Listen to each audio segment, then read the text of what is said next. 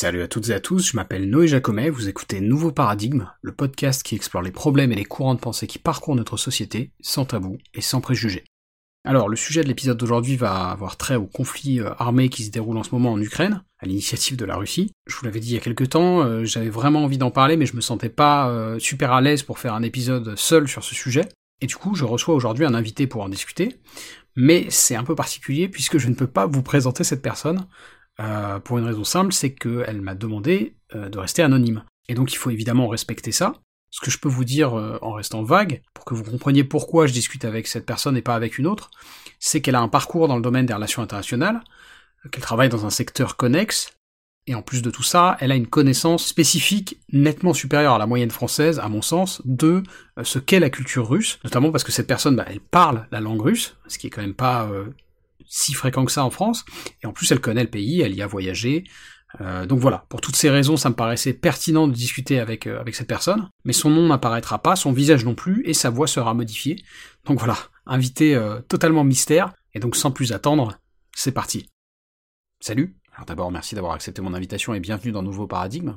Alors j'ai évidemment tout un tas de questions qui sont connexes au conflit qui se déroule en ce moment euh, en Ukraine, mais j'aimerais peut-être commencer par euh, quelques questions d'ordre euh, plus culturel, on va dire, pour mieux appréhender les différences entre Russie et, et Occident. Et là-dessus, je pense qu'un gros défaut de la mentalité occidentale, c'est, je pense, cette difficulté à envisager que tout le monde, je parle bien de la planète là, ne partage pas nécessairement ses valeurs, sa vision du monde.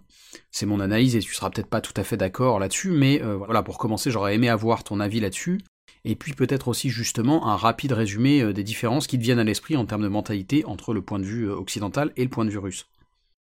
Euh, ben merci de m'avoir invité tout d'abord. Euh, oui, sur les différences un peu de, de, l'Occident, de, de, percevoir, d'accepter le fait qu'il puisse y avoir des perceptions différentes je dirais que ce qui se caractérise, à mon sens, souvent avec la Russie, c'est une approche assez duale et assez polarisée entre euh, ceux qui considèrent que euh, une approche différente, euh, en fait, elle est forcément mauvaise ou qu'elle est forcément meilleure. rapidement, en gros, ils sont pas comme nous, c'est des barbares et ils sont pas comme nous, c'est des c'est des vrais c'est des vrais hommes, des vraies valeurs, etc. On a souvent, en fait, je trouve en tout cas sur la question russe une, une forme de de polarité importante et, et souvent en manque de mesure un petit peu. Euh, sur les principales différences après euh, qui me viennent à l'esprit, à la hache, euh, il y a un côté traditionnel, conservateur, qui est beaucoup plus marqué dans la société russe, avec une, la place de l'homme, la place de la femme, qui est moins moins égalitaire, on va dire, dans la dans la répartition d'un certain nombre d'attentes. Euh, à pas confondre avec la place égalitaire dans la société. Enfin, pour rappel, la, la, la Russie euh, de, enfin, l'Union soviétique euh, de mémoire a donné le droit de vote aux femmes euh, avant la France. Euh, il y a eu, y a, la fête des femmes le 8 mars est fêtée dans, enfin, la journée internationale de la femme, comme on l'appelle ici justement, est fêtée sur la base de ce qu'ils appellent en Russie la fête des femmes. C'est la date 8 mars parce que les Russes étaient les premiers à le faire. Il y a eu il y a une importance aussi euh, accordée justement à, la question de la, femme en Russie. Donc euh, c'est pas le stéréotype qu'on pense sur, euh, sur uniquement une société complètement patriarcale, etc. Bien qu'il y, y a des caractéristiques en ce sens. Il y a une, une forme très importante de la femme, notamment parce que la, dans, le respect de la femme sur certaines choses, hein, je veux dire les, les, agressions, tu lèves pas la main sur une femme en Russie dans la rue, tu lèves pas la main sur une femme en général normalement. Alors après chaque chaque maison a c'est pour le voir ses déviances, mais euh, voilà, globalement dans la société, il y a quand même une, euh, on n'est pas toujours, on n'a pas toujours l'image de, de, voilà, brutalité euh, qu'il peut y avoir. La brutalité, par contre, il faut y revenir, c'est une société qui est beaucoup plus brutale que, que l'Occident. Euh, la, le rapport à la force, à la violence est forcément différent, euh, enfin forcément non, mais est différent pour, euh, pour différentes causes, euh, notamment, moi je pense qu'il y a la question des années 90 qui est la plus récente, qui est cette espèce un peu de, de système quasi anarchique qu'il y a eu dans la société post-soviétique en Russie, qui a fait que c'était la loi du plus fort un petit peu, qui s'est introduit pour un bon nombre de un bon nombre de, de, de, sujets, un bon nombre de, en fait, d'opérations de la vie quotidienne aussi. Il fallait être dans la débrouille, il fallait dans la magouille parfois, il fallait être dans, dans l'intelligence, dans le flair, il fallait être dans la, dans, presque dans la survie. Hein. Enfin, c'est une période assez difficile euh, où il n'y avait plus vraiment de cadre euh, dans, beaucoup d'endroits. Euh, la brutalité restée, il y a aussi une, vision voilà de, de la force, du, du combat, etc., de, de caractéristiques qui sont très masculines en fait, qui sont euh, enfin interprétées comme telles là-bas en tout cas, qui sont assez peignantes dans la société. Un homme, euh, il doit être fort, c'est comme ça qu'il c'est comme ça qu'il qu'il protège son, son foyer, qu'il protège son, son identité. Et donc voilà, ça c'est les principales caractéristiques qui viennent en tête. Il y a un côté, euh, il y a un côté aussi euh, par rapport aux questions de, de, de perception de mentalité euh, sur l'universalisme peut-être. Enfin, je pense qu'en Occident on est très universaliste, très marqué. Alors peut-être plus en France que dans d'autres pays occidentaux, en France et États-Unis. les États-Unis, leur destinée manifeste. En France, notre déclaration des droits de l'homme, notre universalisme, un peu le côté bonapartiste hein, qu'on a pu avoir sur le, on va dire la bonne évangélisation, la bonne évangélisation suite à la révolution des peuples vers la vers la, démocratie, puis la république, etc. En Russie, il y a un côté un peu différent, je pense, ou plus basé sur un, un respect des différences, justement, enfin en tout cas du fait de l'existence des, différences de, mentalité, euh, parce que c'est aussi ce qui leur permet, eux, de justifier le fait qu'ils ont euh, voix au chapitre. Comme ils ne sont pas nous, euh, il faut aussi accepter le fait qu'il y ait des différences. Hmm. Parce que c'est pas les dominants. C'est plus facile quand t'es dominant de vouloir préserver ton, ta supériorité, ta domination à travers des normes universalistes. Quand tu es le dominé, entre guillemets, euh, même s'ils ont du mal à se percevoir comme ça, parce que c'est ça renvoie à un caractère un peu, euh, pas honteux, mais un petit peu surtout par rapport aux valeurs dont on vient de parler de force, euh, tu as plus dans, un, enfin, dans, le temps d'aujourd'hui, en tout cas je pense, vocation à défendre le, cas des minorités, c'était aussi la position de l'URSS par rapport à certains petits pays, pendant l'URSS, enfin petit pays, par rapport dans la grande géopolitique, euh, dans leur conquête aussi d'influence, euh, position par rapport aux non-alignés, etc. Mm. donc c'est des traits qui sont quand même restés, à mon avis. Voilà, il y en a sûrement d'autres, peut-être que tes internautes aussi ont, plein d'autres idées, je pense que c'est une question euh, très vaste mm. qui m'appelle à beaucoup de choses, mais voilà les principales, comme ça, la volée un peu du ouais, qui Ok.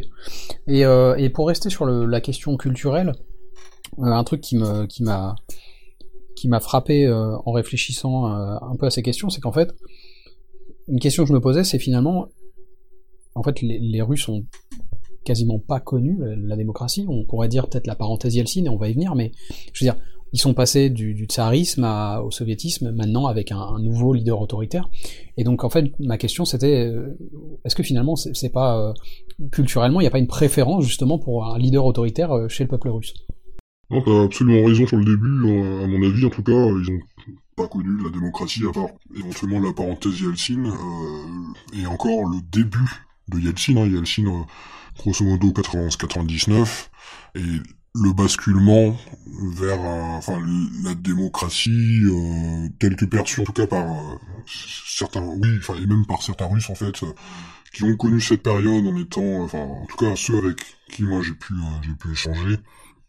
Et aussi un peu quelques autres analyses universitaires, analystes, etc. Mais bon, je vais me baser principalement sur les échanges que j'ai pu avoir de ceux qui l'ont vécu.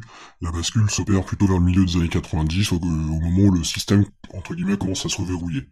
C'est-à-dire que la, plus pure démocratie, entre guillemets, qui considère, euh, puisse considérer avoir, euh, avoir vécu, c'est plutôt, voilà, 91, 95, 91, 96, avec des élections euh, plutôt respectées, un système, une inspiration aussi à vivre autre chose, parce qu'on est vraiment au moment de la chute de l'URSS où tout est à reconstruire, euh, donc tu peux encore tout faire d'une certaine manière. Tu, enfin, les rêves sont presque atteignables. Euh, 96, le, le, système commence à se remettre en place, etc. Il y a le, on arrive aussi vers le, la seconde élection, euh, enfin la fin du premier mandat et début du second mandat de Boris Yeltsin, qui est aussi controversé pour différentes, euh, pour différentes raisons, et notamment des questions qui subsiste sur qui aurait vraiment gagné euh, l'élection à ce moment-là entre Yeltsin ou ses adversaires son adversaire communiste.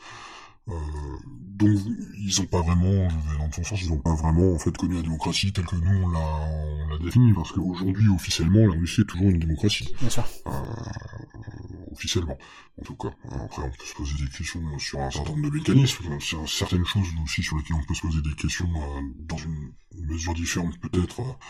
Euh, en Occident ou dans certains pays occidentaux, euh, mais clairement, euh, bon, ça me semble pas vraiment comparable. Sur l'aspiration maintenant des Russes, euh, deuxième partie de ta question, euh, est-ce qu'ils ont, si, enfin, pour ne pas la traduire, si, est-ce qu'ils ont vraiment envie de démocratie, grosso modo, c'est difficile à dire parce qu'il y a peut-être presque autant d'avis que que personne pourrait mettre un avis. Euh, il y a aussi une forte, euh, un fort travail, mine de rien, de, de la propagande, qui est un terme que je vais utiliser au sens neutre du terme, hein, pas, pas quelque chose comme taché de, de négatif, mais en tout cas voilà la, la, la, communication politique qui émane du gouvernement et des instances gouvernementales avec cette spécificité qu'en Russie euh, le, la tête du pays est la même depuis maintenant euh, officiellement 20, 23 ans quasiment, donc ça a une certaine forme de continuité dans la, dans la communication gouvernementale et les idées que tu veux infuser à ta population.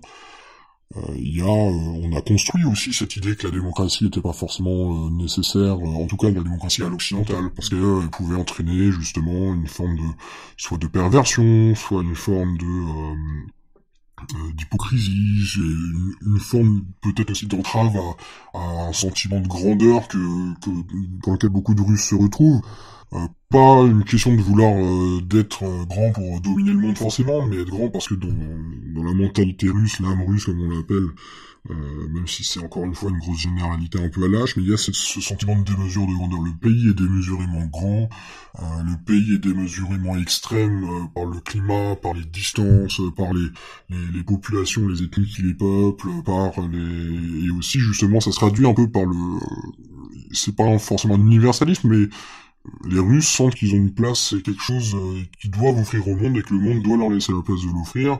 Euh, ça a été notamment, ça s'est encore plus développé au XXe siècle. Ils ont, euh, ils ont apporté, développé entre guillemets l'idée du, du, du, communisme appliqué à un grand État. Euh, ils ont apporté, contribué, apporté des, des, des, choses dans la conquête spatiale, dans la science, dans, dans l'armement également, dans la littérature, dans, dans, dans la musique. Enfin voilà, toujours avec une forme de de compétition avec l'Occident, à l'époque principalement l'Europe, puis ensuite les États-Unis sur, sur le spatial. Donc ils ont ce sentiment aussi qu'ils doivent être grands. Euh, et il y a parfois un peu en filigrane cette idée que bah, la démocratie à l'occidentale en fait euh, pourrait les empêcher d'une certaine manière aussi d'être grands et que de toute manière le pays est trop euh, trop complexe pour être pour être dirigé autrement que par un pouvoir relativement fort. Mais encore une fois, est-ce que c'est vraiment une aspiration euh, intrinsèque euh, ou est-ce que c'est une aspiration un petit peu fabriquée? C'est là aussi qui est un peu la, la question. Hmm. Mais on retrouve ça. Il y, y a, aussi, je pense, des, des, questions de génération qui rentrent en jeu. Aujourd'hui, en Russie, t'as as des générations qui ont, les, on va dire les plus vieilles, qui ont connu même jusqu'à Staline. Euh, t'as des générations qui ont plus euh, grandi sous, sous Brejnev, avec la, la, de, la détente brejnevienne un petit peu pour les euh, pour tout ce qui, enfin, une forme déjà presque de libéralisation de, de, de la société en elle-même par rapport à la jeunesse notamment, etc. Euh, avec un, contexte économique beaucoup plus favorable, donc un accès, même si bon, ça peut prêter à rire peut-être si on, on imagine l'URSS, mais un accès même aux biens matériels, aux choses comme ça, euh, à la musique d'une certaine manière, t'as eu aussi cette vague libérale euh, musicales aussi des années 80 avec le rock, euh, le rock russe, etc. Euh, qui sont restés avec euh, ce, ce, sentiment d'appartenir à quelque chose, de, de, pouvoir avoir construit sur quelque chose de grand.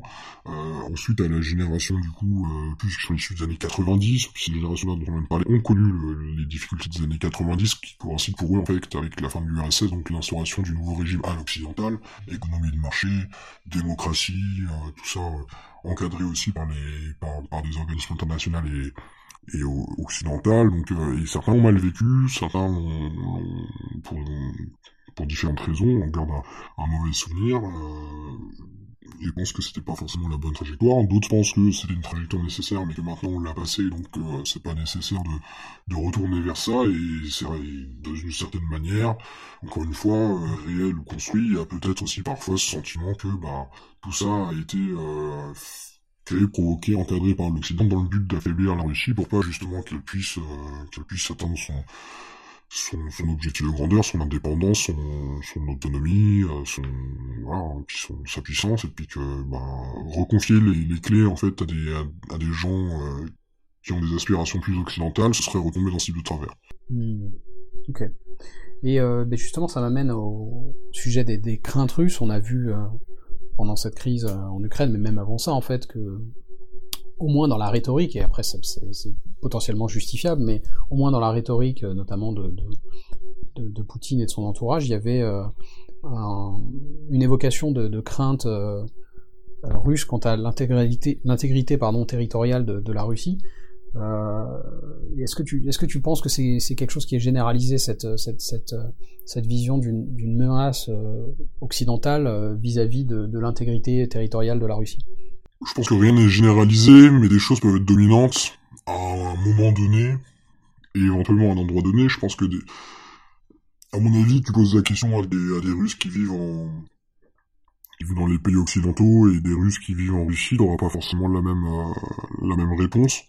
Euh, et je pense qu'il y a, y a une crainte qui est sur le fond d'ailleurs pas illégitime, alors pas tant de l'intégrité territoriale, je dirais plus de, la menace, euh, de la menace euh, militaire, enfin une forme de néo-containment un peu, qui est même pas forcément néo.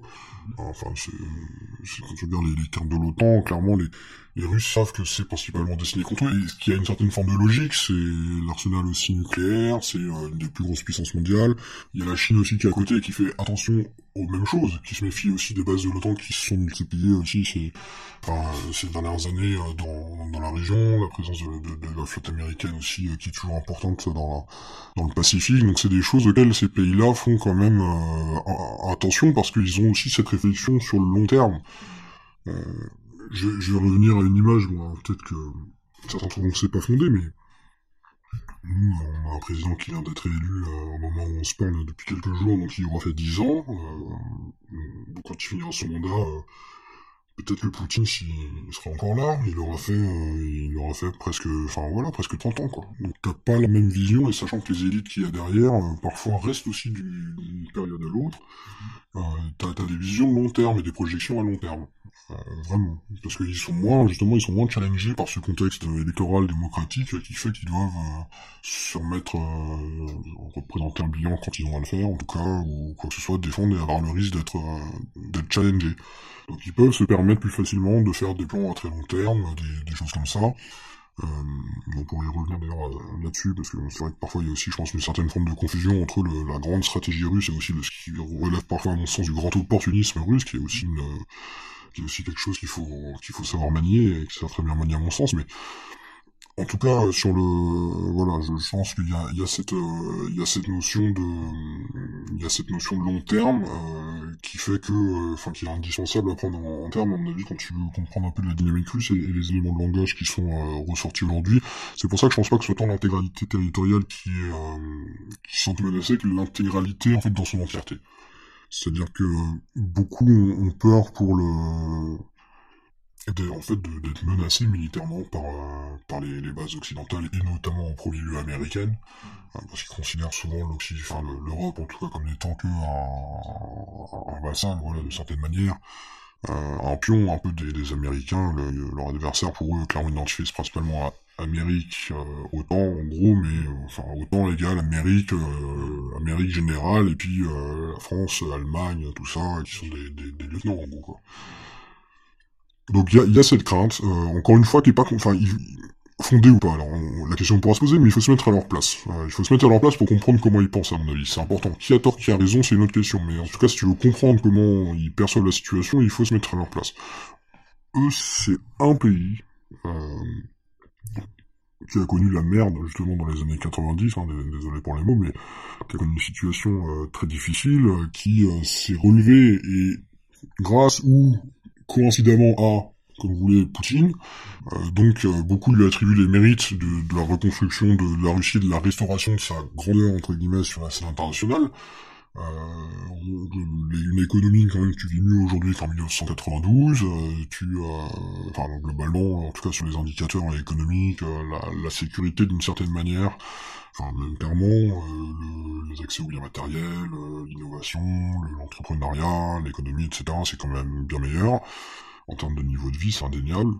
Euh, et donc c'est associé à ça. Donc ils voient que eux, c'est un pays euh, qui essaye de, de, de, de, tracer son chemin, de faire sa route, de se développer, et qui a l'impression quand même parfois qu'il y a une coalition de pays euh, qui euh, leur en veut, en fait, et veut en tout cas surtout pas qu'ils se développent à un certain stade, parce qu'ils se sentiraient menacés. Donc eux-mêmes ont peur de ce qu'ils perçoivent comme une agressivité parfois de l'Occident à leur égard. Et je pense que parfois, souvent, ça relève aussi d'incompréhension, peut-être, de, perception, justement. La vérité, elle est peut-être parfois entre les deux. tout simplement. Et c'est là où on manque parfois de mesure, ce que, je disais un peu au début, entre euh, l'approbation totale ou la condamnation totale de ce qui se passe. Hmm. Ok. Et justement, euh, tu parlais d'un manque de mesure. Je trouve que souvent dans les analyses, euh, en tout cas qu'on peut avoir en France et, même plus généralement dans le monde anglophone, à propos de Poutine, sont assez démesuré aussi, et c'est évidemment pas une défense de Poutine, mais, j'aurais aimé qu'on parle un peu de, justement de, de, de, Poutine et puis de son entourage, parce que souvent il est présenté comme, comme presque un, leader euh, qui est tout seul, alors que bah non, le, pouvoir ça fonctionne pas comme ça. Et, donc voilà, j'aurais aimé savoir si tu pouvais me parler un peu du, clan Poutine, si on peut utiliser ce terme-là.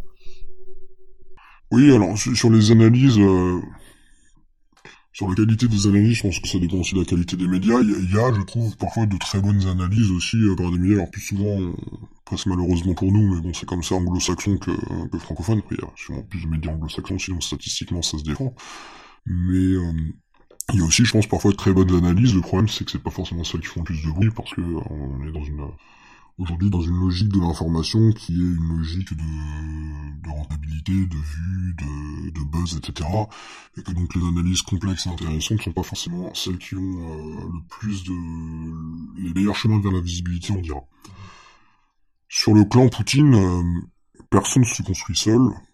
Euh, et Poutine n'est pas une exception. il est accompagné depuis longtemps par des par des personnes, par ses lieutenants d'une certaine manière, euh, qui qu'il a rencontré euh, pour certains dans les années euh, dans les années 80, pour d'autres qui sont aussi des, des, proches de lui encore plus tôt. Hein. C'est les frères Rothenberg notamment, avec qui il était avec un des deux frères Arcadie, il me semble, dès l'école, ils étaient ensemble. Mais là, on est plus dans, dans la logique d'avoir fait monter quelqu'un le, clan Poutine aujourd'hui, en fait, j'ai envie de te dire, ça dépend comment tu perçois Poutine d'une certaine manière. Si tu le perçois d'un point de vue euh, purement euh, homme d'État, euh, président, etc., bah, en effet, il va avoir autour de lui toute bah, l'administration présidentielle, des ministres, des éventuellement des, hauts gradés dans les services de sécurité, que ce soit intérieur, type FSB, que ce soit plus euh, extérieur, type euh, euh, la garde nationale qu'il a, a fondée, etc., qui sont des solutions de sécurité dont lui-même est issu, hein, de sécurité pour, pour son, sa carrière au KGB. Euh, si tu le regardes d'un point de vue un petit peu plus chef de clan, euh, qui est une autre approche qu'on peut avoir, Poutine, donc il est issu du KGB, il est aussi issu des années 90 à Saint-Pétersbourg, où il était adjoint donc du maire de l'époque, euh, Anatoly Sobchak, et euh, où euh, Poutine lui-même avait en charge certaines certaines, on va dire, directions, opérations au sein de la mairie et l'entourage dans un, du maire dans une époque qui était marquée quand même par une, présence très forte de la mafia, auquel il a dû aussi se frotter, donc il a aussi récupéré des codes, entre la mafia et les services de sécurité en Russie, c'est aussi tout un, tout un autre chapitre sur lequel je suis pas expert, mais qui, qui a quand même des choses euh, extrêmement, euh, extrêmement intéressantes à apporter, euh, et lui-même, d'une certaine manière, est parfois perçu, en fait, on va dire, des opposants euh, plus euh, plus féroces, comme euh, fonctionnant un peu comme un chef, enfin comme, un, chef mafieux à la tête d'un clan mafieux, où t'as un peu le, le butin de guerre qu'on va appeler Abcher en Russie, qui est un peu le, le pot commun de, ce que l'organisation ramène, et puis t'as le chef, il est là pour un peu, voilà, toi tu vas prendre ça, toi tu vas prendre ça, c'est pour ça que parfois on l'appelle un peu on va dire oui, c'est un peu un arbitre des intérêts, et si tu pensais le grille de lecture un peu plus fonctionnement, euh, fonctionnement criminel euh, au PD à la russe, dire bah c'est un peu voilà, c'est le chef du clan qui va qui va qui va dire qu'il prend quoi dans la pchac et arbitrer en effet les intérêts, mais dans une logique plus interpersonnelle. le clan Poutine aujourd'hui, c'est difficile de le il y a une garde rapprochée qui, d'ailleurs, en tout cas celle qui on revient en question des analyses euh, occidentales, je pense que c'est des bonnes analyses occidentales qui ont isolé un certain nombre d'éléments euh, de cette garde rapprochée, qui ont été d'ailleurs souvent les premiers sanctionnés dès les premières vagues de sanctions en 2014, donc les frères Rotenberg, un petit peu comme j'en avais parlé, qui sont des gens devenus hommes d'affaires en ayant mis la main sur des euh, sur des boîtes sur des boîtes industrielles, notamment des banques, etc qui sont devenus un peu les favoris euh, du gouvernement, des appels d'offres publics, etc. au fil des années, un, peu parfois en, se demander comment ils en sont arrivés là.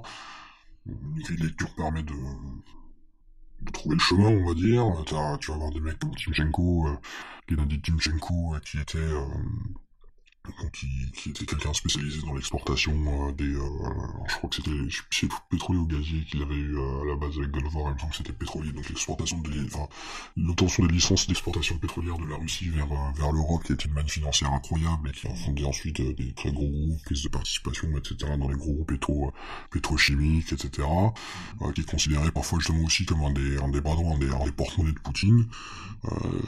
tu vas avoir des mecs comme Kovalchuk aussi, qui sont pareil, tout ce qui était un peu les, des banques qui ont été montées par des mecs qui sont très proches aujourd'hui, considérés comme très proches en tout cas aujourd'hui de Poutine, et qui sont euh, considérés un peu soit comme les banquiers, soit comme les porte-monnaies, les porteurs de valises, ça a un autre sens, mais d'une certaine manière c'est ça, c'est comme si euh, voilà, Poutine se balade, il a pas de porte-monnaie, il a pas de téléphone, il a un mec qui lui tire son téléphone, un mec qui lui tire son porte-monnaie, un mec qui, euh, qui a le bouton vers les transferts bancaires, c'est un peu ça l'idée quoi, c'est sa fortune aujourd'hui, par seulement son nom, en gros il y aura, y aura pas grand chose, par contre en fait c'est que sa fortune ne lui appartient pas nominalement, elle est portée par des prête qui sont là pour être mis à contribution quand il y a besoin, un petit peu comme tu pourrais avoir justement dans le cadre de d'organisation euh, d'organisation euh, criminelle hein, pas forcément mafieuse aussi ça peut être de la criminalité en col blanc économique hein, c'est-à-dire que officiellement le mec il, il a rien, tu, tu regardes sa, sa, fiche de déclaration aux impôts, sa fiche de déclaration à la haute autorité de la vie publique, etc.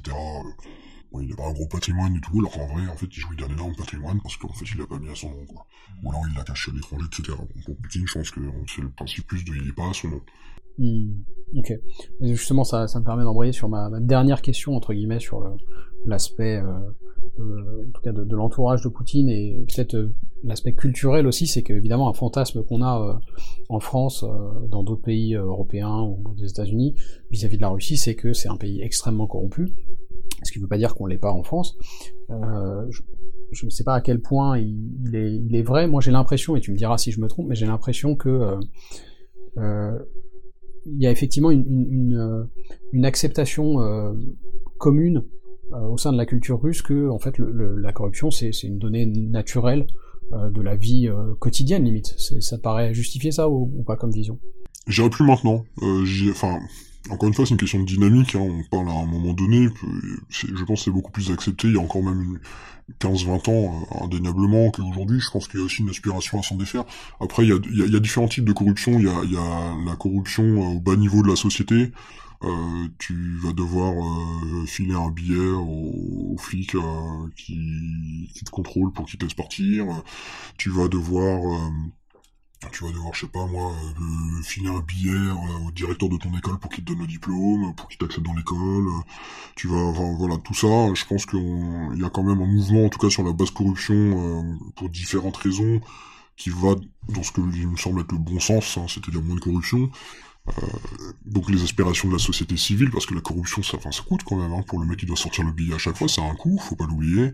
Euh, c'est pas non plus forcément un modèle de société euh, que tout le monde veut avoir, et aussi, aussi, il faut le reconnaître, parce que les autorités ont aussi mis en place un certain nombre de, de, de plans, d'opérations, etc., de lutte contre la corruption, et on se retrouve avec euh, un système où par contre la... Je sais pas pourquoi te sortir le terme la grande corruption, tu vois, elle, est toujours... Euh, je dis peut-être plus espagnol même, elle est toujours, euh, elle, est, elle, est, toujours là, elle, elle se porte plutôt bien, justement parce que t'as ton pay to pay, quoi, tu payes ton ticket d'entrée, faut...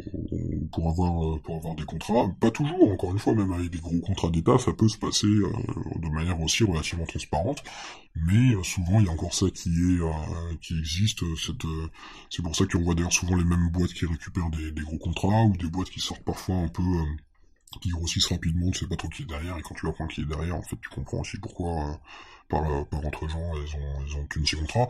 Comme tu le disais, c'est des choses qu'on peut voir aussi en Occident, il hein, faut pas se voiler la face. Par contre, c'est vrai que la, proportion, la proportion est sûrement différente. Euh, euh, et, aussi comme il n'y a pas justement cette notion d'alternance à la tête du pouvoir, bah c'est les mêmes clans en fait qui ont tendance à rester.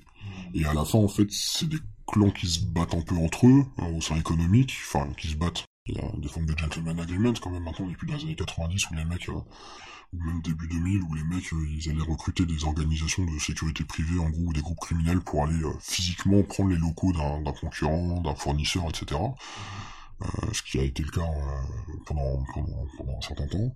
Aujourd'hui, il n'y a, a, plus vraiment ça, mais il reste un, peu des, des, réminiscences quand même aussi dans le business, hein, aussi de, de, la nécessité toujours d'avoir aussi cette protection. Un un peu ce qu'ils appellent dans le terme un peu euh, mafio, mafio économique, le, le qui vit dans le toit, donc le mec qui va t'apporter qui va te protéger si t'as un problème, soit au niveau des flics, soit au niveau des, au niveau des, des groupes criminels locaux, etc. Mmh. Ou au niveau politique. Euh, et donc ça, c'est resté aussi, et en fait, en fait, c'est comme si d'une certaine manière, t'avais des hommes politiques qui étaient un peu le parrain de certaines boîtes, euh, t'avais des, voilà, et c'est un peu les, les poulains parce que l'argent remonte, l'intérêt, euh, les services sont rendus mutuellement, etc. Donc t'as as aussi cette notion-là, donc sur la corruption, il y a quand même, je pense, une bonne dynamique globale, et notamment parmi les jeunes générations qui sont appelées à, prendre le pouvoir aussi dans, dans les prochaines années, à moyen ou long terme. Il y a, y a aussi euh, au sein de une certaine partie de la population russe, alors c'est difficile à quantifier, surtout avec des, des, périodes quand même où les rangs se resserrent, comme actuellement avec la guerre, pour des raisons de propagande au sens neutre du terme, pour des raisons aussi qu'une partie du peuple adhère, possiblement naturellement au narratif qui est donné, qui selon moi n'est pas forcément conforme au réel but de guerre, mais c'est un autre, un autre sujet. Euh, et, euh, et en fait toute une société aussi jeune qui parfois se construit un petit peu contre Poutine parce qu'ils ont connu que ça, ils aimeraient bien voir autre chose, et puis qu'ils ont aussi aujourd'hui accès à Internet, euh, ils ont accès aux voyages, ils ont accès aux échanges à l'étranger, ils ont accès à de la famille à l'étranger, et ils ont accès aux médias aussi qui leur donnent des, des informations différentes étrangères sur leur propre pays. Ils ont aussi une, conscience critique. Hein. C'est juste que il y a peut-être plus de pudeur, on va dire, euh, timidement, à, l'exprimer, pudeur ou autre. Voilà, il y a plus de retenue à l'exprimer publiquement, mais ce qui n'empêche pas que, euh, qu'ils n'en pensent pas moins, ce qui veut pas dire par contre qu'ils sont absolument attirés par notre modèle occidental, ils se voient souvent aussi beaucoup de critiques, qui est toujours intéressant d'ailleurs apprendre d'avoir un œil extérieur, comme c'est intéressant pour eux parfois d'avoir les critiques d'un œil extérieur de leur propre système. Euh, mais donc voilà, moi je suis assez curieux de voir ce que vont donner les prochaines générations et j'espère qu'elles seront, euh, en tout cas pour eux, j'espère qu'elles sauront prendre le, bon des deux côtés. Hmm, ok. Justement, c'est parfait parce que je, voulais embrayer, euh, parce qu'on a beaucoup parlé de la culture russe et je voulais embrayer par une question qui va qui va toucher à la fois la problématique de de la culture russe et en même temps qui va nous permettre d'embrayer sur le, conflit en Ukraine, à savoir la question du soutien euh, que Poutine peut avoir euh, par rapport à son peuple. On, en avait déjà parlé en, off. Euh, ce que tu me disais, et tu, tu, je, vais te laisser élaborer là-dessus, mais ce que tu me disais, c'est que c'était compliqué de connaître l'opinion des Russes par rapport à leur, leur leadership, et, donc voilà, j'aurais aimé qu'on parle un peu voilà, de, l'opinion que peut avoir le peuple russe, ou en tout cas ce qu'on peut en savoir vis-à-vis de Poutine. Par rapport au leadership, en gros, la pensée qui, a, qui a souvent dominé, et qui d'une certaine manière domine, enfin, domine encore aujourd'hui, il y a une forme de... Disons que les Russes sont fatalistes. C'est partiellement vrai. Euh, mais il y avait en tout cas cette... Euh, enfin, à mon sens. Il y avait en tout cas cette notion de... Ok, euh, Poutine, euh, il a plein de défauts, c'est pas top, mais euh, qui d'autre? Voilà. C'est un petit peu d'ailleurs ce qu'on a vu à notre niveau, à un niveau plus faible, mais lors des dernières élections, en sens, c'est on lui dit le genre d'argument, le président sortant, bah c'est le seul en fait, quoi. Il y a, y a personne de crédible, quoi c'est un peu le même genre en fait de, de, choses qui restent, qui fait que bah t'as des gens pas contents, mais qui en même temps se satisfait d'une certaine manière du fait qu'ils estiment qu'il n'y a pas, y a pas d'autre alternative crédible. Donc tu peux mesurer le soutien de ce point de vue-là. Euh, est aussi à nuancer parce que le, vote contestataire, contestataire est pas toujours forcément correctement remonté, mais bon ça c'est lié, c'est d'autres d'autres questions qui sont liées aussi au, au potentiel fraude électorale. Euh, tu peux mesurer comme ça, tu peux mesurer après sur euh, l'approbation sur euh, certaines mesures, euh, notamment les plus emblématiques. bon bah forcément, on va parler de la, guerre en Ukraine. Avant, il y avait eu aussi une intervention en Syrie. Et encore avant, il y, avait eu, si je m'abuse sur la chronologie, il y avait eu l'intervention, enfin l'annexation, l'intervention dans le Donbass, Crimée et l'annexation de la Crimée. C'est des épisodes qui ont, et la guerre en Géorgie encore plus tôt, enfin on a Brésil en Occident du Sud. Euh, c'est des épisodes qui ont forcément tendance à euh, plus rassembler les Russes que les diviser. C'est-à-dire qu'il euh, y a un front commun, il y a un, rassemblement, il y a une, propagande qui marche bien, une propagande sens du terme encore une fois, qui marche bien par rapport un certain nombre de préoccupations un petit peu presque existentielles qu'a la population russe sur sa place, sur son respect et sur les notions un petit peu de de, de Russes hors les frontières ou de frères de russophones, d'orthodoxes, voilà, il y a toujours plusieurs typologies de population qu'il faut qu'il faut protéger. Qui tout ça est un héritage de la déconstruction de, la chute de l'Empire soviétique et de la déconstruction qui en a suivi, qui a laissé, comme dans tous les empires qui, qui, qui prennent fin, qui a laissé en fait des, euh, des choses inachevées et imparfaitement, euh, imparfaitement traitées, et euh, donc des, des poches de, des, des poches de, de conflits, ou de situations en tout cas non résolues, que ce soit des conflits, que ce soit des prétentions euh, de prétentions euh, sur des territoires, mais au-delà de ça aussi en fait de, de, de préoccupations par rapport à des sorts de population. Donc c'est ce qu'on trouve notamment aujourd'hui dans, dans l'est de l'Ukraine et en Crimée où euh, où les Russes considèrent que c'est peuplé de Russes, hein, parce que la notion de Russe a plusieurs sens en russe, euh, dans ce qu'on pourrait appeler un russe, citoyen, donc euh, qui sera le, la citoyenneté russe, hein, qui sera euh, plus euh, rossian, le, le truc plus russe ethnique qui sera plus ruski, puis t'as aussi du coup tous ceux qui sont les russophones, euh, qui sont considérés en fait culturellement russes, je veux dire, pour beaucoup de Russes aujourd'hui, quelqu'un qui vit dans l'est de l'Ukraine, dans le Donbass, il a la tête d'un russe, il a la religion d'un russe, il a la langue d'un russe, il demande l'aide de la Russie. C'est un russe. Mm. Voilà. Et en plus, euh, il a, il a grandi dans l'Union soviétique où c'était le même pays, c'était en gros, enfin, la différence entre la Russie et l'Ukraine à l'époque de l'URSS, c'était comme la différence entre euh, la Loire Atlantique et, la Vendée. Enfin, je veux dire, c'est deux régions d'un même pays, quoi. Donc il y a, il y a aussi, euh, il y a ça à prendre en compte sur des mesures telles aujourd'hui, euh, donc sur les mesures primées euh, qu'il y a eu en 2014, il y a eu un gros, euh, un gros, euh, grosse montée de la, popularité du soutien de l'action du président, parce qu'on parle sur des choses qui parlent aux Russes, la grandeur, tu vois. c'est pas juste la grandeur, tiens, on a pris un territoire, c'est on, s'est fait respecter, tout ça en faisant une bonne chose, c'est-à-dire on a protégé des, gens qui sont, qui sont les nôtres, qui sont là, c'est nos gens, c'est voilà, pour ce que je viens de dire, on les a protégés et on s'est fait respecter euh, avec ça, et euh, c'est le sens de l'histoire. On récupère la Crimée, qui était notre terri enfin, le territoire russe, peuplé de Russes, russophones, etc. majoritairement, euh, c'est le sens de l'histoire pour eux. Donc il y a, y a, un côté très très logique à ce que la population russe, d'une certaine manière, en soit positivement, entre guillemets, sensible à, ça. Sur la guerre en Ukraine, je c'est quand même beaucoup plus complexe. Euh, les ressorts sont un petit peu les mêmes qui sont déployés par le gouvernement. Il faut protéger euh, les, populations des nôtres, quoi donc les, russophones euh, du Donbass, majoritairement orthodoxes, qui demandent l'aide de la Russie, où on avance différents chiffres sur justement les morts, etc. Souvent le chiffre de 13-14 000 depuis 2014, qui comprend donc des combattants aussi des deux côtés. Si on fait des comptes juste des civils, c'est beaucoup moins, mais chaque mort est un mort de trop, hein, comme, dans, comme, dans, tous les conflits. Et principalement pour eux qui ont en fait un, enfin, un sentiment par, par rapport à cette région.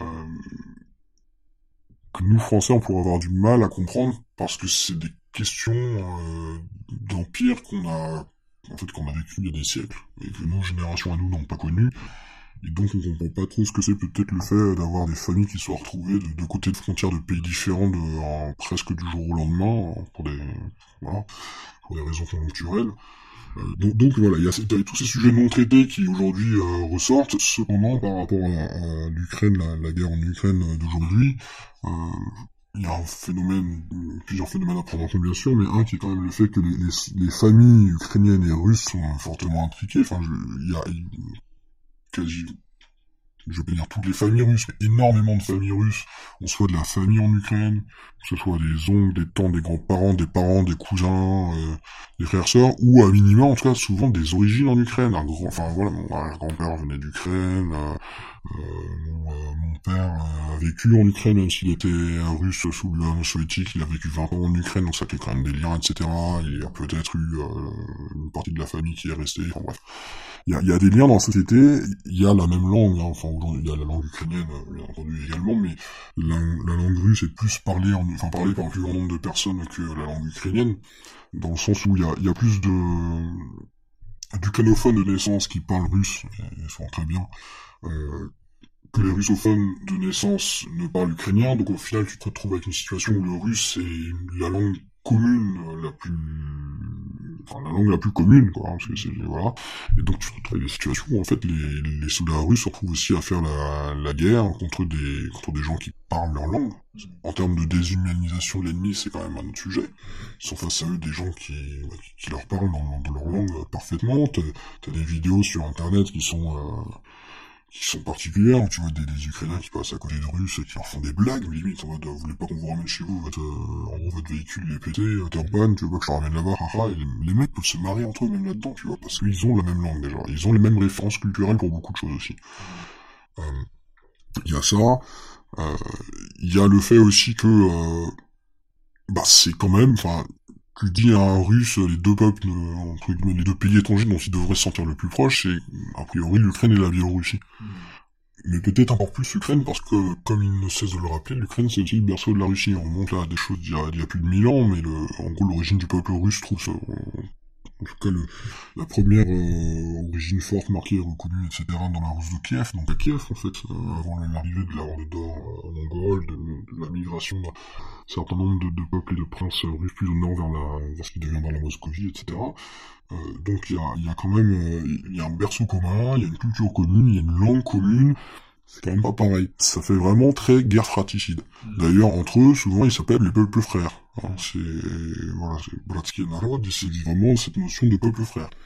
Euh, donc c'est quand même délicat de, de, de devoir déshumaniser l'ennemi qui est quand même quelqu'un censé très proche de toi, même si c'est euh, bien écarté depuis 8 ans, euh, mais quand même. Enfin, historiquement, culturellement, familialement, il y a tout un nombre de liens qui est quand même difficile, où, où les questions, si elles se posent pas à ce moment-là, elles se poseront jamais.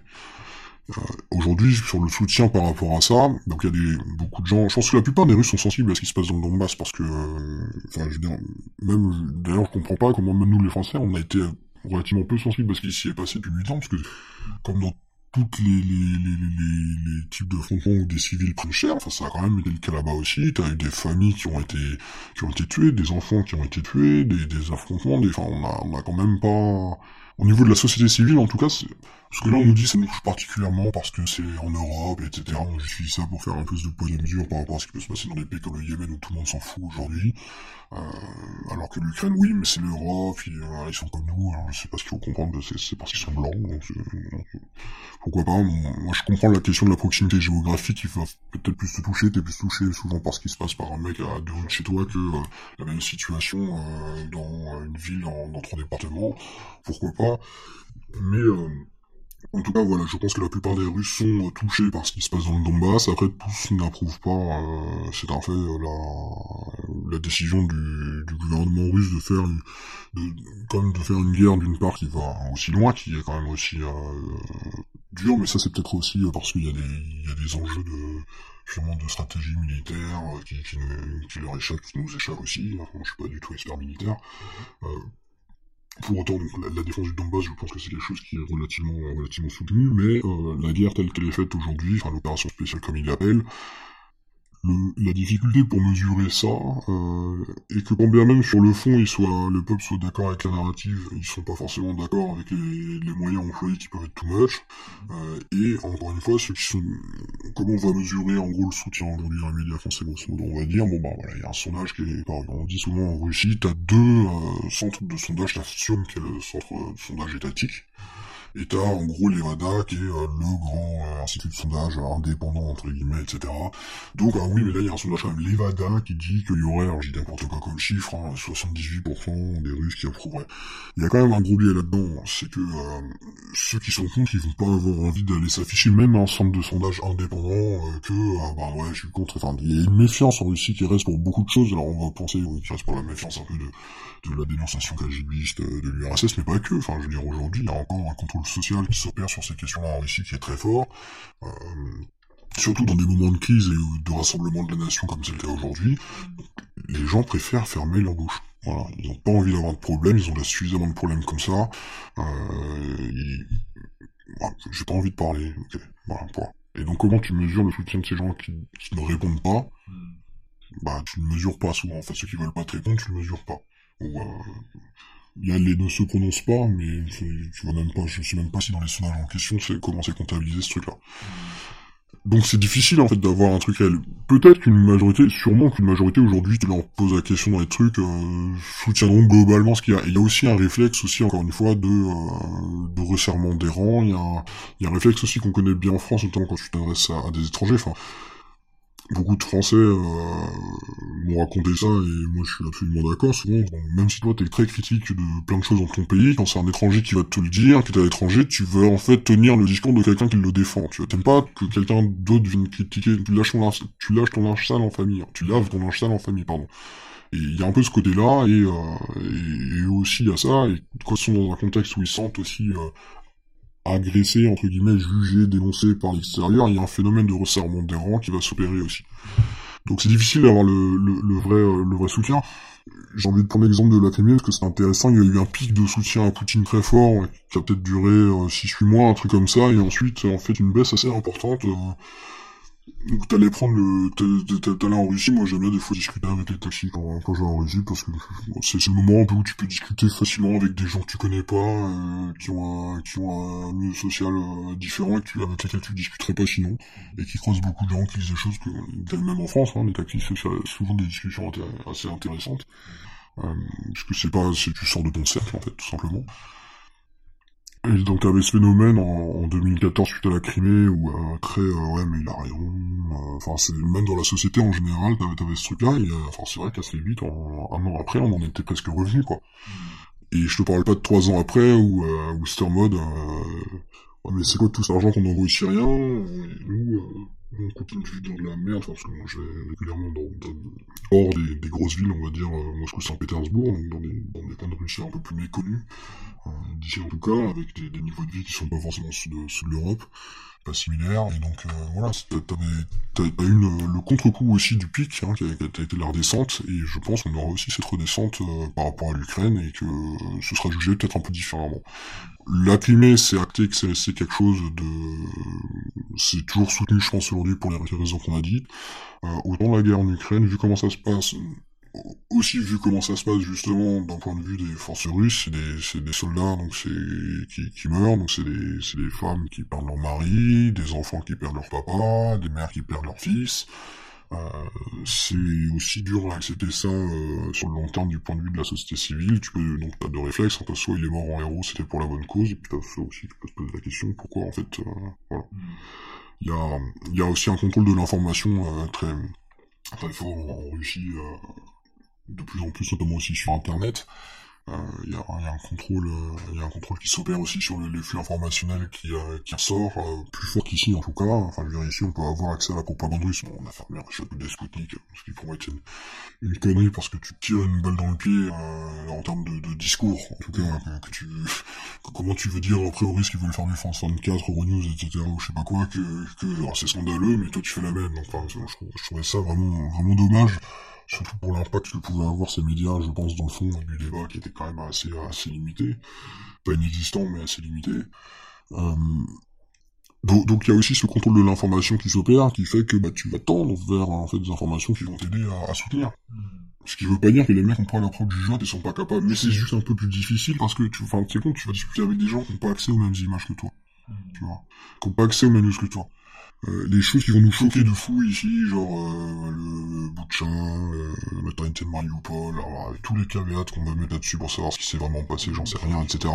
En tout cas, voilà, les gros moments d'émotion, parce que souvent, il y a ces gros moments d'émotion, mais aussi, en fait, toutes les images à la con, enfin, à la con, non, désolé, mais toutes les images dramatiques, mais les petites entre guillemets images que tu vas voir, je sais pas, des enfants défigurés, tu vois, qui, qui sont mangés une explosion, euh, des mecs qui ont perdu leur main, bah, des gens tout simplement morts dans la rue, tu vois, des choses comme ça que tu dois croiser, qui sont choquantes, mais c'est une guerre, hein, et je pense que c'est nécessaire parfois de se confronter à ce genre d'images pour se rappeler de quoi on parle réellement, et du drame que c'est, même individuellement, et pourquoi c'est urgent de préférer, à mon sens, en tout cas dans ce genre de situation, quand c'est possible, la diplomatie. Euh, il n'y a pas ça, ces images-là forcément là-bas, tu vois. Les, les, images qu'ils vont voir, c'est ceux, bah, enfin même pas, ils vont même pas voir généralement les, visages, des, les, les, images des cadavres des soldats non plus. Donc, donc il y a un côté parce qu'on a un peu romancé qui reste. Alors ceux qui veulent trouver finiront par trouver. Il y a toujours l'utilisation des VPN, juste comme ça, mais c'est plus chez les populations jeunes et, et les médias d'État, le contrôle étatique sur les médias, enfin les journaux en Russie sont, sont plus anxiogènes qu'ici encore. Euh, sans parler trop anxiogènes, c'est euh, c'est aussi très orienté, les débats sont... Euh, on, a, on, a, nos mêmes problèmes, mais je veux dire, en fait, les problèmes qu'on peut retrouver, je pense, aujourd'hui dans les médias et l'information d'information euh, en France, sont encore plus exacerbés, à mon sens, en Russie. Il y a des choses similaires, mais c'est encore plus exacerbé, à mon sens. Donc, difficile de mesurer le réel soutien. Je pense qu'il y a globalement un soutien populaire si tu demandes, encore une fois, ça dépend aussi de qui il demande et dans quelles conditions. Euh, je pense qu'on en reviendra par contre, à mon avis, et notamment selon l'issue de ce qui se passera. Mais je est-ce que, encore une fois, le soutien serait le même dans des, avec une présentation différente des éléments? Est-ce que le soutien serait le même si on n'avait pas foutu aussi euh, des sanctions euh, assez fortes? En tout cas, celles qui impactent la population. Euh, peut-être, je sais pas s'il y a des questions sur les sanctions ou sur un truc, mais voilà, il y a, y a, aussi ça qui, qui est utilisé, en tout cas, les sanctions qu'on met parfois un peu à l'aveugle, euh, je trouve, et celles qui vont avoir tendance à avoir des effets purement sur la population, et pas tant que ça en fait sur le sur les, les politiciens ou les businessmen et la question des businessmen encore une autre question euh, tu veux cibler bah ça faut savoir que quand c'est mal fait c'est juste euh, un argument en or euh, qui, tombe du ciel pour le pouvoir en Russie pour dire bah vous voyez enfin ils cherchent juste à vous emmerder à vous affaiblir à vous nuire en fait. Et nous on est là pour vous protéger. Justement mais vous voyez on a le même combat en fait. Et on fait ça pour ça et c'est pour ça qu'on fait ce qu'on fait en Ukraine. C'est utilisé aussi comme ça en tout cas ça peut. Ok Très bien. Euh, alors du coup, je voulais qu'on parle un peu de, la situation euh, sur le terrain. Bon, tu l'as dit, t'es pas expert militaire, moi non plus, mais on a quand même accès à, certaines choses. On a vu ces dernières semaines qu'il y avait quand même une, remobilisation des troupes russes qui se redirigeaient vers justement Mariupol pour euh, s'emparer, se, en tout cas c'est l'objectif affiché de, la bande sud du pays. Euh, je sais pas si tu as des infos en plus. c'est vrai que moi j'ai été assez surpris de voir ce, cet abandon de Kiev, parce que Kiev était pendant un moment semblait en tout cas être un objectif, ça semble plus être le cas aujourd'hui. Euh, voilà, qu'est-ce que tu connais en fait de, la situation actuelle en Ukraine et, comment tu vois ça? Vrai, je connais rien. je, je, suis pas expert militaire, je lis des choses, j'ai mes propres idées parce que ça fait quand même euh, ça fait quand même plus de 15 ans que je que je m'intéresse, que je travaille, que je que je me spécialise à mon modeste niveau entre guillemets sur la Russie. Donc j'ai une grille lecture euh, de la situation, mais je ne sais pas ce qui se passe réellement militairement, et n'étant pas moi-même issu d'une formation militaire, euh, c'est un terrain sur lequel je suis encore plus mal à l'aise pour m'aventurer. J'ai lu les mêmes choses que toi, en effet, sur la fameuse phase 2 de l'opération, de se recentrer euh, sur les, territoires. Alors, on parlait plus du Donbass hein, que du flanc sud. Moi, je pense depuis le début, quand l'opération a été lancée, bon, il y, a, plusieurs choses dans l'opération. Donc, peut-être la propagande qui est servie donc à, la population, en fait, pour la propagande de guerre, encore une fois au sens neutre, hein, comme nous on le fait quand on entre en opération, comme les Américains le font avec leur peuple quand ils, et, les, pays euh, qui dont ils ont besoin du, soutien ou du support euh, quand ils entrent en opération. Enfin, voilà, une nation qui entre en guerre doit mobiliser par différents moyens aussi le soutien de sa population euh, emporter son adhésion, et aussi celle de l'ennemi. Idéalement, enfin une guerre comme ça, tu dois aussi, si ton objectif, si t'arrives à convaincre l'ennemi qu'en plus avait raison de le faire, enfin l'ennemi, en tout cas la population de celui que tu cites comme l'ennemi, que tu avais raison de le faire, bah, c'est la fameuse bataille des, esprits et des cœurs, hein. c'est, euh, aujourd'hui en tout cas, encore plus peut-être au, au 21 siècle, euh, c'est euh, c'est quasi indispensable quand tu prépares une opération euh, de ce type-là, à mon sens. Je pense depuis le début que le réel but militaire euh, russe euh, là-dessus euh, était territorial et était non pas une fracture est-ouest comme comme c'est souvent présenté depuis 2014, ce qui était vrai jusqu'à 2014 peut-être comme une lecture, mais que la climat a tout changé, c'est plutôt une rupture presque nord-sud qui est en fait, qui est en fait nord-ouest-sud-est. Je pense que L'intérêt aujourd'hui pour la Russie d'engager une opération militaire en Ukraine, c'est de sécuriser le flanc sud euh, continental de l'Ukraine afin d'assurer un tampon sur la Crimée, euh, qui est le, réel objectif, euh, la sécurisation de la Crimée pour moi, de cette opération. Je peux complètement me planter, hein, peut-être que, encore une fois, les gens qui écouteront auront un avis tout à fait différent et très bons arguments et je suis tout à fait preneur. Je pense cependant depuis le début que le but militaire de cette opération est de sécuriser la Crimée. Il y a eu donc, la Crimée était il y a eu le, pont de Kerch qui a été construit euh, euh, depuis. Il y avait quand même cette forte vulnérabilité en fait à tout, euh, le littoral ukrainien et que du coup en fait sécuriser le littoral ukrainien en prenant position, prenant possession est le meilleur moyen de t'assurer la sécurisation de la Crimée qui est avant toute chose aussi pour la Russie, et c'est là que 2014 il y avait aussi cette propagande sur les peuples russes, etc. Le voir pour la Russie, en tout cas géostratégique, c'était les ports, les ports, les ports militaires, donc la fameuse base de Sébastopol, euh, notamment qui est le, principal accès au mer chaud de, la Russie, qui est un, élément hautement stratégique pour, le, pour la navale russe. Donc je pense que cette opération a un flanc nord-sud, enfin il y a, en tout cas une lecture nord-sud qui est évidente euh, et qui justifie le fait que euh, bah, Mariupol a été, euh, a été une zone stratégique parce que ça a été une enclave qui a une forte résistance des forces armées ukrainiennes, euh, mais que le but, à mon avis, euh, idéal au début, était de faire une jonction entre justement le, Donbass, euh, le Donbass à l'est, jusqu'à presque la Transnistrie, idéalement. Transnistrie, donc il y a cette région au sud de la Moldavie, donc qui est à la frontière ouest de l'Ukraine, où il y a aussi ces problématiques de, de conflits gelés de population russophone depuis la, fin de l'URSS, avec des observateurs internationaux, Martin de la paix, etc., État dans l'État, après, enfin, pas dans l'État, mais en tout cas, zone séparatiste, etc., très fort, enfin, très, très, pro-russe, soutenu par la Russie, etc. À tort raison encore, ça c'est une autre histoire, ça c'est leurs histoires. Euh, mais je pense que l'idéal aurait été d'avoir une cette jonction territoriale, en fait, presque pour priver le, priver l'Ukraine, en fait, de, son, de son accès maritime. Mariupol est donc hautement stratégique pour ça, parce que c'est ce qui permet de relier la partie du Donbass à la partie nord, euh, au nord de la Crimée, sur le sur la sur la côte ukrainienne que, euh, que dont la Russie a pris possession. Et donc par rapport à Kiev, pour faire la suite, il y a différentes lectures à mon avis. Je, encore une fois, je suis pas spécialiste militaire.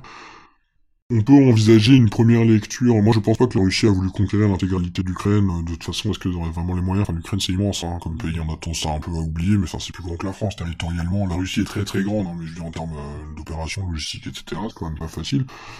Euh, Surtout pour une armée qui sait quand même, euh, qui quand même avec tous les travers qu'elle peut avoir, la corruption dedans, dans les rangs armés, etc., qui sait quand même euh, remobiliser, rehausser, qui fait énormément d'investissements aussi, notamment de financement euh, occidental pour euh, renforcer l'armée ukrainienne. Aujourd'hui aussi beaucoup de matériel qui continue d'être livré. Euh, donc c'est une armée qui s'est fortement modernisée sur beaucoup de points par rapport à ce que c'était avant, qui a enfin, on a vu une, une résistance presque, in, moi je veux le dire en tant que non-expert militaire, mais presque inattendu quasiment. Après, c'est vrai qu'on a, on a souvent pensé que ce serait une guerre de Blitzkrieg et qu'en trois jours c'était, c'était prévu, enfin c'était plié, pardon, c'était peut-être pas ce qui était prévu non plus par les forces russes pour différentes raisons, des raisons de, pour gagner les cœurs et les esprits, euh, faire une guerre en trois jours, ça aurait voulu dire une guerre plus euh, de boucherie entre guillemets, s'ils ont peut-être pas voulu faire justement pour euh, pouvoir avoir un pied plus durable par rapport à la population. Euh, nous voyons que ça marchait pas, bah, l'inhibition euh, progresse aussi, hein, c'est aussi plus tu laisses un soldat en situation de guerre, à mon avis, sur le terrain euh, longtemps, bah, plus il va, il va vriller, quoi. Il n'y a plus de règles. Euh, et puis pour peu que ton, ton encadrement ne soit pas euh, très scrupuleux, bon bah voilà. Euh, on aboutit à des, des témoignages dramatiques qu'on voit en Ukraine. Euh, pour autant, voilà, c'est pas dit forcément que eux ils avaient misé sur le Blitzkrieg, euh, et plus plutôt sur quelque chose de, de l'ordre de l'usure, enfin, une opération militaire qui dure un certain temps. Euh, donc je pense pas, moi, qu'ils avaient prévu de prendre tout le territoire. Est-ce qu'ils avaient prévu par contre de prendre Kiev? Pour les raisons que Kiev est la capitale, le centre stratégique, qui est historique également, le qui enfin, et puis tu prends, voilà, c'est la capitale, quoi, tout simplement, pour, beaucoup de points.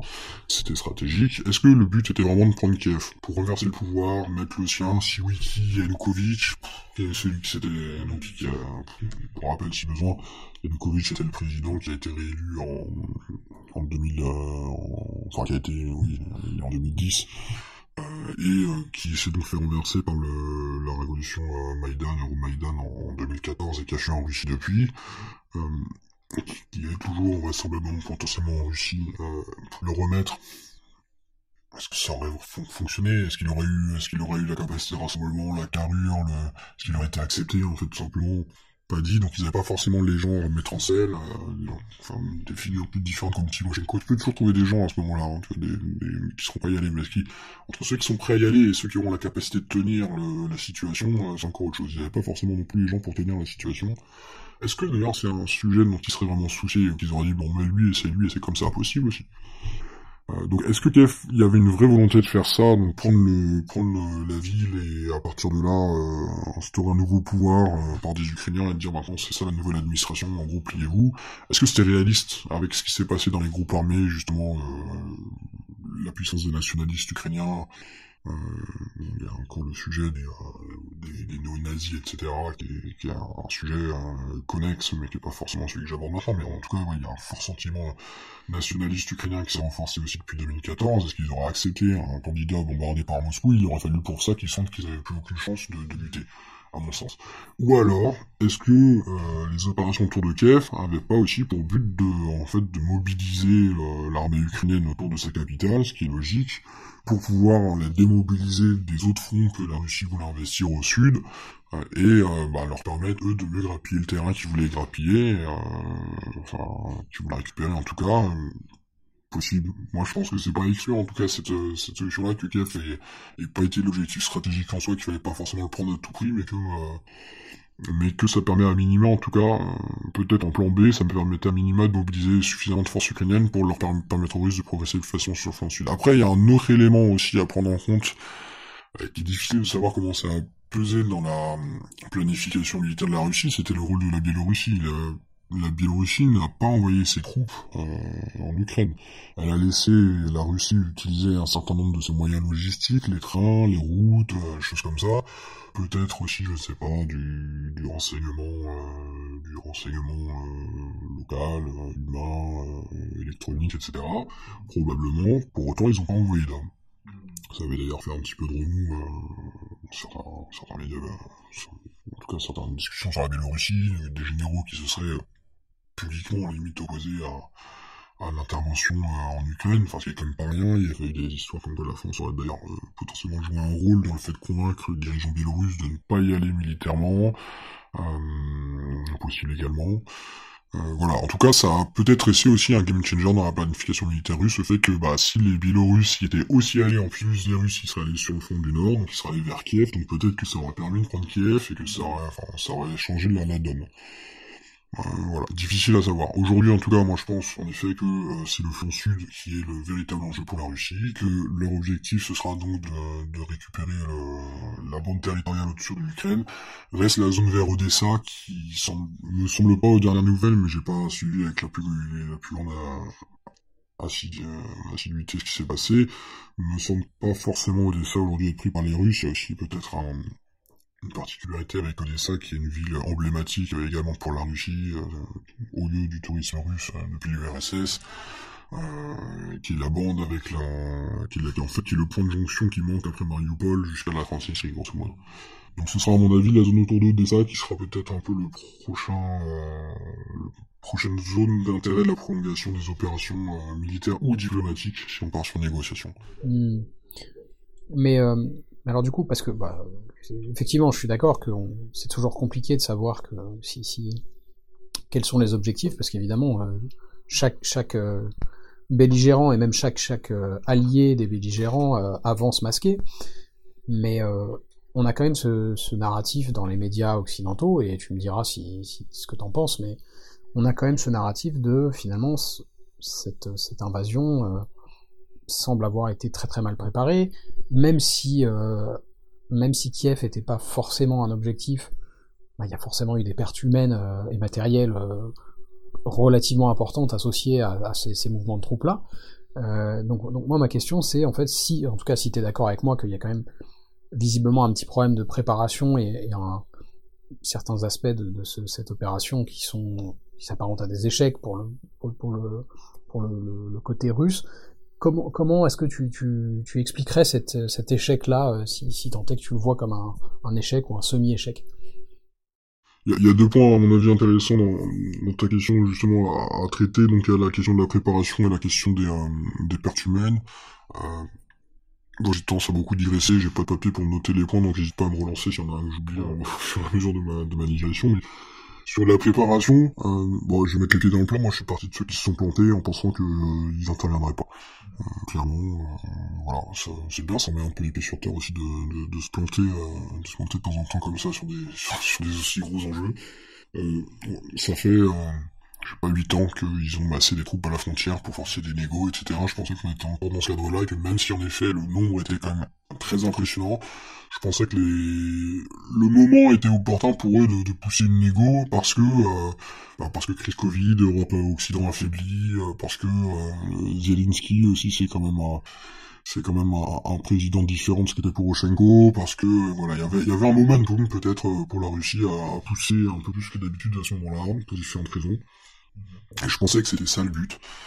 Euh, et je continue de penser, alors peut-être sous le reconnaître mon erreur, ça mérite de défense intellectuelle, mais euh, profondément, je continue de penser, et c'est peut-être ça à mon sens qui explique cette forme d'impréparation, que c'était pas l'intervention n'était pas le plan, euh, le plan qui était prévu à la base. Je pense, très personnellement, euh, je peux me planter, que c'était en effet une logique plus de pousser les négociations, et que en fait, les Russes, de leur vue, trouvaient face à eux un mur. C'est-à-dire qu'en fait, bah, Biden a jamais décroché le téléphone, ou en tout cas, il disait « call me maybe », ils ont jamais appelé. Euh, et je pense que, in fine, ils ont monté nombre d'hommes, monté la tension, monté pour dire, enfin, viens, viens, appelle, discute, pose-toi à la table, on a des sujets, on veut discuter qu'ils sont vus, euh, ils sont vus rembarrés d'un d'un revers de main. Et, je, sais pas, enfin, qui, je dis il, hein, je parle encore une fois là, du, du, plus des, des décideurs hein, russes, des très très hauts décideurs russes, notamment de, de, de Poutine euh, et éventuellement de son très fort entourage, mais je pense que cette décision, semble-t-il, euh, en tout cas d'intervenir, a été prise dans un cercle très restreint et très peu de gens, même dans les services de sécurité, semble-t-il, d'après euh, certains canaux d'information, à voir, après on a un peu et à manger là-dedans, mais très peu de gens semblaient au courant de l'opération, ce qui explique en partie la préparation, et je pense aussi d'une certaine manière que si très peu de gens euh, étaient au courant, c'est parce que cette décision a été prise principalement justement par un très restreint de personnes, euh, et peut-être dans une logique de vexation. Je vais refaire une boucle un peu sur la, la question du début sur la mentalité russe la vexation, le fait d'être vexé, un peu de bouder, est lié aussi, en d'une certaine manière, à la notion d'honneur qui est euh, quasi incomparable en Russie avec euh, avec l'Occident. Enfin, le l'honneur a une, notion euh, parfois presque sacrée qui pousse à faire des choses qu'ici on jugerait débiles, démesurées, incompréhensibles, irrationnelles mais qui là-bas sont absolument comprises et compréhensibles et logiques pour eux, parce que enfin, c'est mon honneur, quoi, tu vois, tu, touches, tu, tu, me touches pas mon honneur comme ça, tu m'insultes pas comme ça, tu, tu vois. Je pense qu'il y a eu, en fait, Poutine et son entourage proche se sont peut-être sentis, en fait, touchés dans leur honneur, genre, putain, ils nous considèrent pas, euh, ils nous écoutent pas, ils, ils se foutent de nous, quoi, en fait, ils, ils nous considèrent pas, quoi. Enfin, au-delà de considérer, quoi. C'est, ils nous prennent pour des faibles.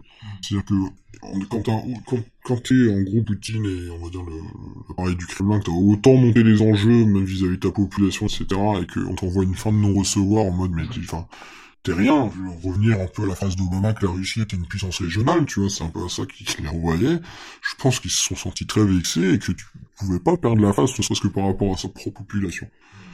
Ils devaient faire quelque chose.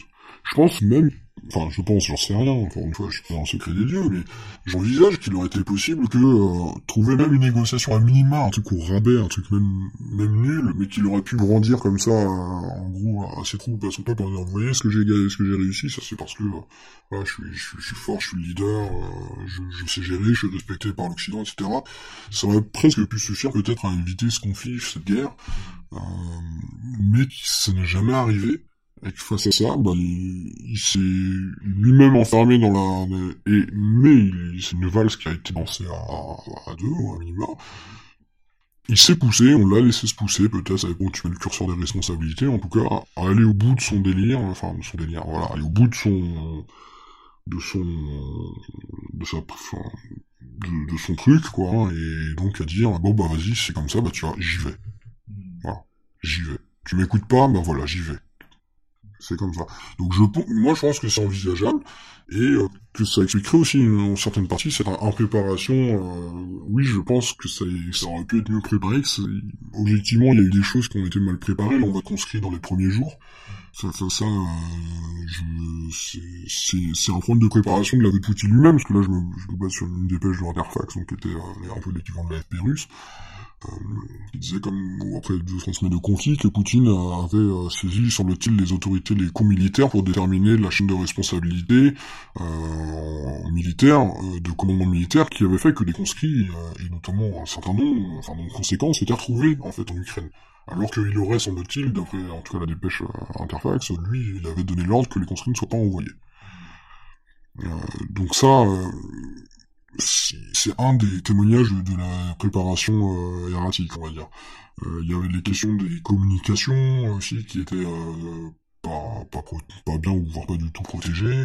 Euh, la question aussi de la sous-estimation des capacités de défense ukrainiennes, de la surestimation de l'approbation, euh, enfin en tout cas de, de, de l'accueil qu'ils auraient positif de la part des, des populations ukrainiennes, notamment dans l'est du pays, hors Donbass, dans les régions plus à l'ouest du Donbass comme Kherson, etc. Mais même dans le Donbass où il y a, bon, il y a, Donbass était globalement acquis à la, à la position russe parce que c'était les, les, premiers aussi à toucher par ça, mais euh, mais il y, a eu un peu ces mécanismes-là qui ont fait que bah il y a eu, semble-t-il, en effet, des failles dans le renseignement, la planification, euh, l'aspect opérationnel, logistique aussi, où on se, on retrouve apparemment aussi avec un certain nombre de, de véhicules qui étaient bloqués, qui pouvaient plus avancer parce que bah, ils avaient plus suffisamment de d'essence, de, de, ressources, etc. Les flux logistiques n'arrivaient pas correctement, qui se retrouvaient du coup à se faire encercler et puis à devenir des cibles faciles devoir stationner dans des dans des zones des, des villes euh, où ils n'auraient pas forcément dû stationner du moins pas aussi longtemps ou se retrouver isolés. Enfin voilà il y a tout un tas de choses qui fait que peut-être ils se sont surestimés ils ont sous-estimé leur adversaire. Euh, voilà. Donc comment expliquer? Peut-être parce que, par ce que je viens de dire, le, fait d'une guerre qui avait été mal préparée, parce qu'en fait elle n'avait pas vraiment été envisagée comme, euh, comme un plan euh, réel au début, euh, en tout cas pas à ce point-là. Peut-être aussi parce que en fait les dernières opérations russes se sont globalement très bien passées. Si reprend depuis la Géorgie 2008, euh, aussi après du Sud, c'était le Blitzkrieg pour le coup. Enfin voilà. Euh, c'était aussi beaucoup, plus facile. La Géorgie était moins, moins équipée et peut-être moins compliquée que l'Ukraine. Euh, L'opération en Crimée s'est déroulée euh, sans accroc euh, pour la Russie. L'opération en Syrie s'est aussi globalement très bien déroulée pour la Russie, mais encore une fois, c'est un contexte différent, c'est un pays différent, c'est une population différente, c'est une armée différente.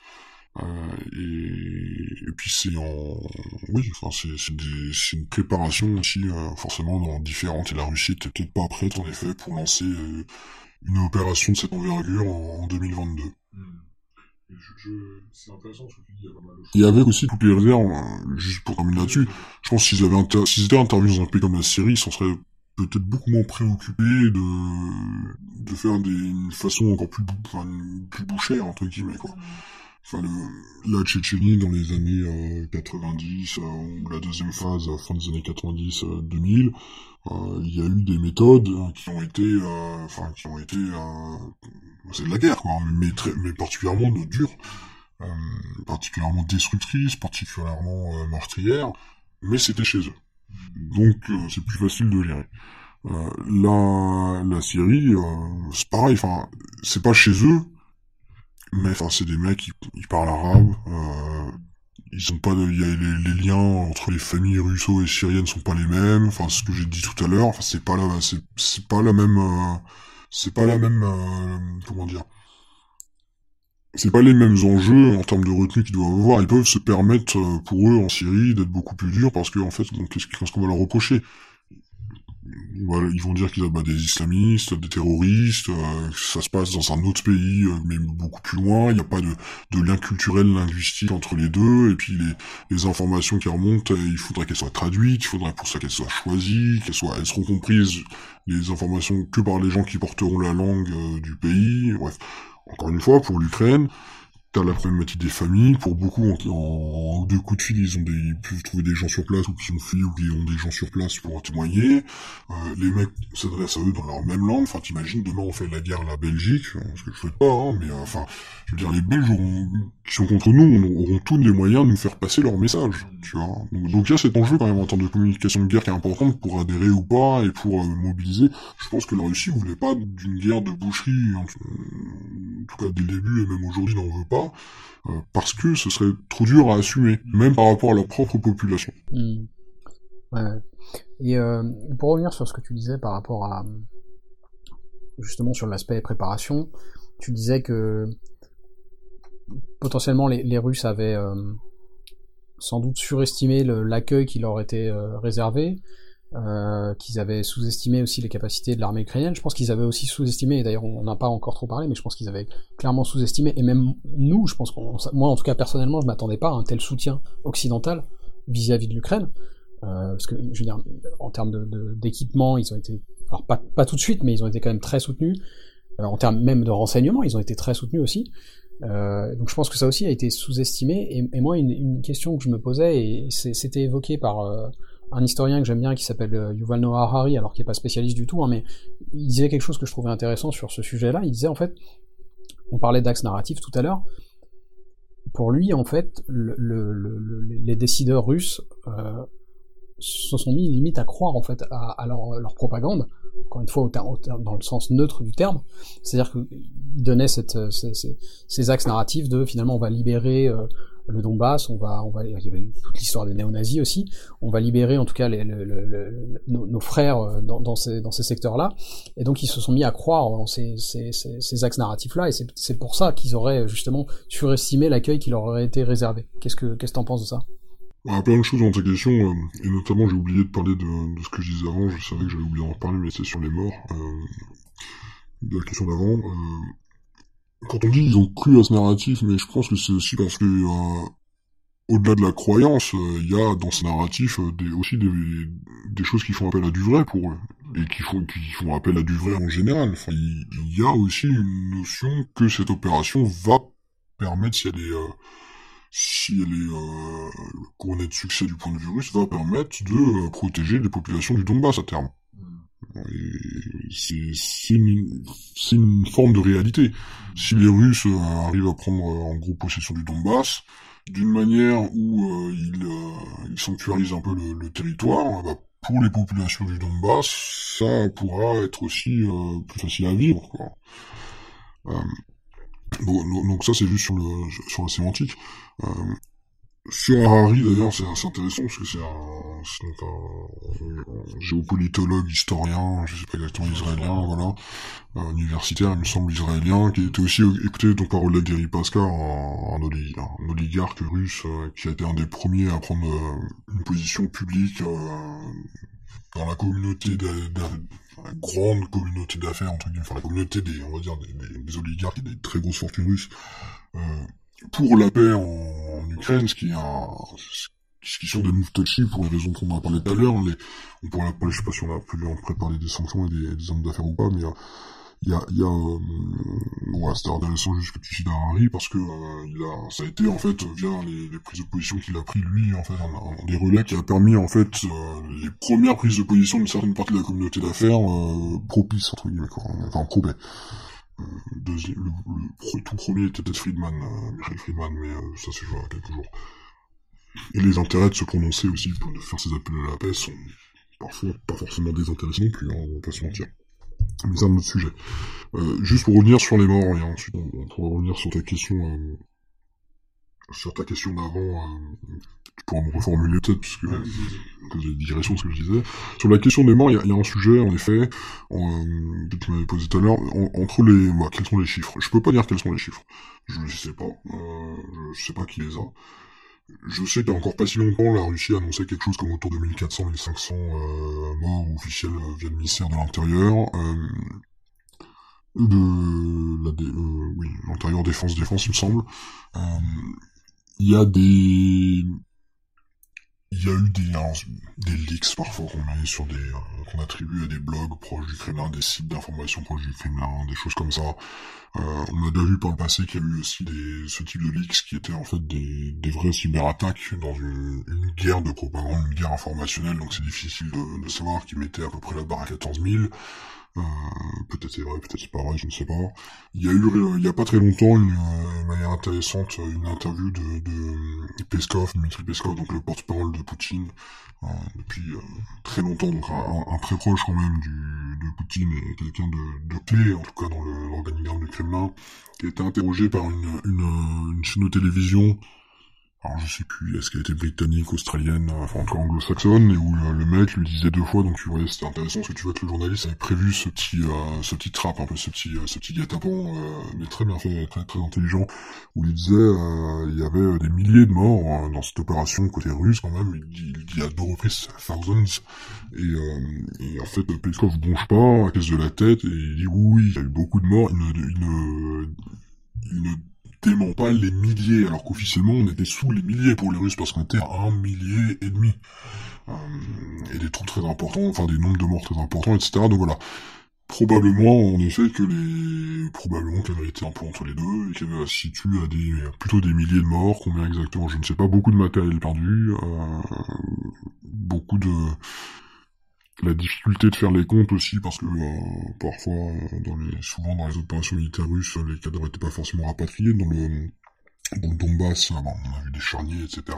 Parfois, il y a des charniers qu'on attribue aux, des charniers de corps euh, de citoyens ukrainiens attribués aux Russes, euh, les Russes qui vont dire que, enfin, qui vont dire que c'est pas eux. Ça peut être aussi, comme on l'a vu euh, par le passé, dans certains cas, j'ai passé le cas, mais il faut pas exclure ça dans le, dans le cadre de la propagande de guerre et de la guerre de l'information hein, que suivent deux pays. Et pour les, les Ukrainiens sont d'ailleurs assez bons, hein. Enfin, faut leur reconnaître ça dans la communication de guerre pour s'attirer aussi le, le soutien de, de l'Occident ils sont, franchement, franchement bons là-dessus, mais ça n'aide pas dire, en tout cas sur les aspects en guerre, c'est une autre question. Euh, il y a eu, euh, il y a eu, il y a probablement aussi des charniers de soldats russes qui sont morts, qui sont, euh, qui seront pas rapatriés pendant l'opération donc dans le Donbass, quand elle était non officielle entre 2014 et du coup 2022, quand les soldats russes y étaient sans y être officiellement, il y a eu beaucoup de soldats qui seraient morts là-bas et qui n'ont officiellement été déserteurs parce que tu pouvais pas reconnaître qu'ils étaient morts en opération ou alors certains qui ont été reconnus morts en, en entraînement, etc. ça posait les problèmes des pensions euh, pour les pour les mères des soldats notamment, pour les femmes des soldats, pour les enfants des soldats il y a des vrais problèmes de, de pension qui étaient posés et un des, un des enjeux forcément qui a dû être pesé euh, au niveau politique ou militaire, c'était la question, bah, c'est question des pensions pour faire accepter la guerre. La Russie, il y a une organisation euh, de société civile en Russie qui s'appelle la, je crois que c'est la Société des mères russes, qui sont euh, les mères de soldats euh, et donc qui ont eu un poids, c'est des choses qui, qui datent aussi d'autres traumatismes tels que celui du Kursk notamment justement où les, marins russes en milieu des années 2000 avaient, coulé, n'avaient pas pu être sauvés, euh, il y avait eu des voilà des, scandales euh, à l'époque qui est resté quand même quelque chose euh, quelque chose un, traumatisme hein, le Kursk aussi en Russie notamment souvent dans le secteur militaire et des mers de soldats il y a une des, annonces qui ont été faites rapidement euh, du côté du côté pour euh, garantir que euh, les pensions et même des primes, etc. seraient versées, que tout serait bien, voilà, tout serait bien carré, que le, ceux qui devaient, qui devaient laisser leur vie seraient honorés, que tout serait, voilà, tout serait géré. En gros, vous inquiétez pas là-dessus, on prend en considération. Euh, donc, donc c'est, il y a, y a, cette question de savoir que d'un côté, en fait, tu, tu as la pratique qui a eu lieu ces dernières années qui n'était pas toujours déclarée, en même temps la, la compréhension que maintenant, bah, même si tu déclares pas, tu dois minimum indemniser entre guillemets pour que les choses soient bien faites.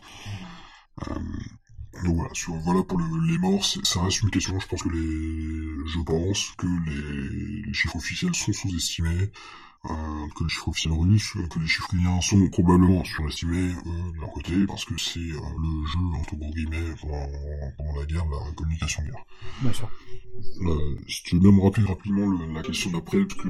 Bah, la question que je te posais, c'était par rapport à... En fait, on a déjà un peu parlé, mais c'était par rapport au...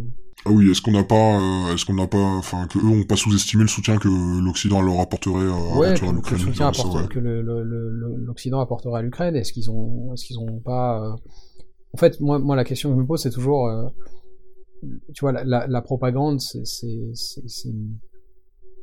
on va prendre des gros guillemets, c'est une forme de, désinformation d'un côté comme de l'autre. Hein. C'est une forme de mettre en valeur, voilà, c'est une façon de mettre en valeur certains axes narratifs qui sont basés, comme tu l'as dit, sur une réalité, mais qui, omettent une autre partie de la réalité, tu vois. Et donc, pour moi, ce, type de, communication, c'est toujours à double tranchant. Euh, parce que ça va potentiellement te permettre de, convaincre, justement, on parlait des esprits et des cœurs, euh, notamment chez les populations adverses, mais potentiellement, si ça va, ça va aussi te, te, manipuler ton propre esprit et le propre esprit de tes troupes à avoir des, attentes qui seront pas forcément justement ancrées dans la réalité complète, tu vois ce que je veux dire? Et donc c'était ça, ma question c'était en fait, est-ce que les Russes sont pas un peu trop crus à, leur, à leur axe narratif, qui est partiellement vrai, mais qui voilà omet une partie de la réalité? Probablement. Sur le soutien, probablement. Après, le, la propagande, quand elle est bien faite, elle, elle a ça qu'elle s'adapte rapidement à ses propres échecs. Euh, et ce je pense qu'il y a une partie, en fait, de la propagande russe qui a dévié de... Euh, on va protéger les populations qui demandent à être protégées, euh, des nazis, en gros, hein, parce que c'est quand même Poutine qui a sorti dans son discours, je crois que l'opération elle doit être lancée le 24 février, un truc comme ça, donc il va faire son discours le, bah, le 24 au soir, peut-être le 23, enfin dans ces eaux-là, c'est lui qui parle de, démilitariser et dénazifier, un terme qui est pas anodin, qui fait appel à un inconscient collectif euh, très particulier en Russie, euh, je pourrais y revenir si j'oublie pas. Mais euh, donc voilà, on va libérer en fait les, les, le peuple ukrainien des nazis qui les contrôlent, et arriver sur place quand t'es pas soutenu, bah, ça glisse en merde, enfin, le pays peuplé de nazis, vous vous rendez pas compte quoi, enfin tu vois, c'est un peu ça quoi, de cette manière, les Ukrainiens sont tous des nazis, l'armée c'est des nazis, etc. Enfin, je, je caricature sur ce trait, mais il faut comprendre que euh, parfois très étonnamment, euh, bah ça marche auprès de certaines personnes et des personnes que tu soupçonnerais pas, enfin des, gens, euh, des gens qui ont qui parlent des langues étrangères, qui ont vécu pour certains aussi à l'étranger quand ils étaient plus jeunes, qui tu vois qui ont accès quand même à, d'autres types d'informations pour rendre compte, enfin, tu, peux quand même pas. Il y a, y a, je pense qu'il y a un problème nazi en Ukraine, hein. mais euh, il faut pas, euh, il faut pas le nier et il faut pas non plus euh, le, le surestimer. Hmm. Ils sont quand même un président juif. Oui, oui, c'est pour ça, il faut, non, tout à fait, tout à fait.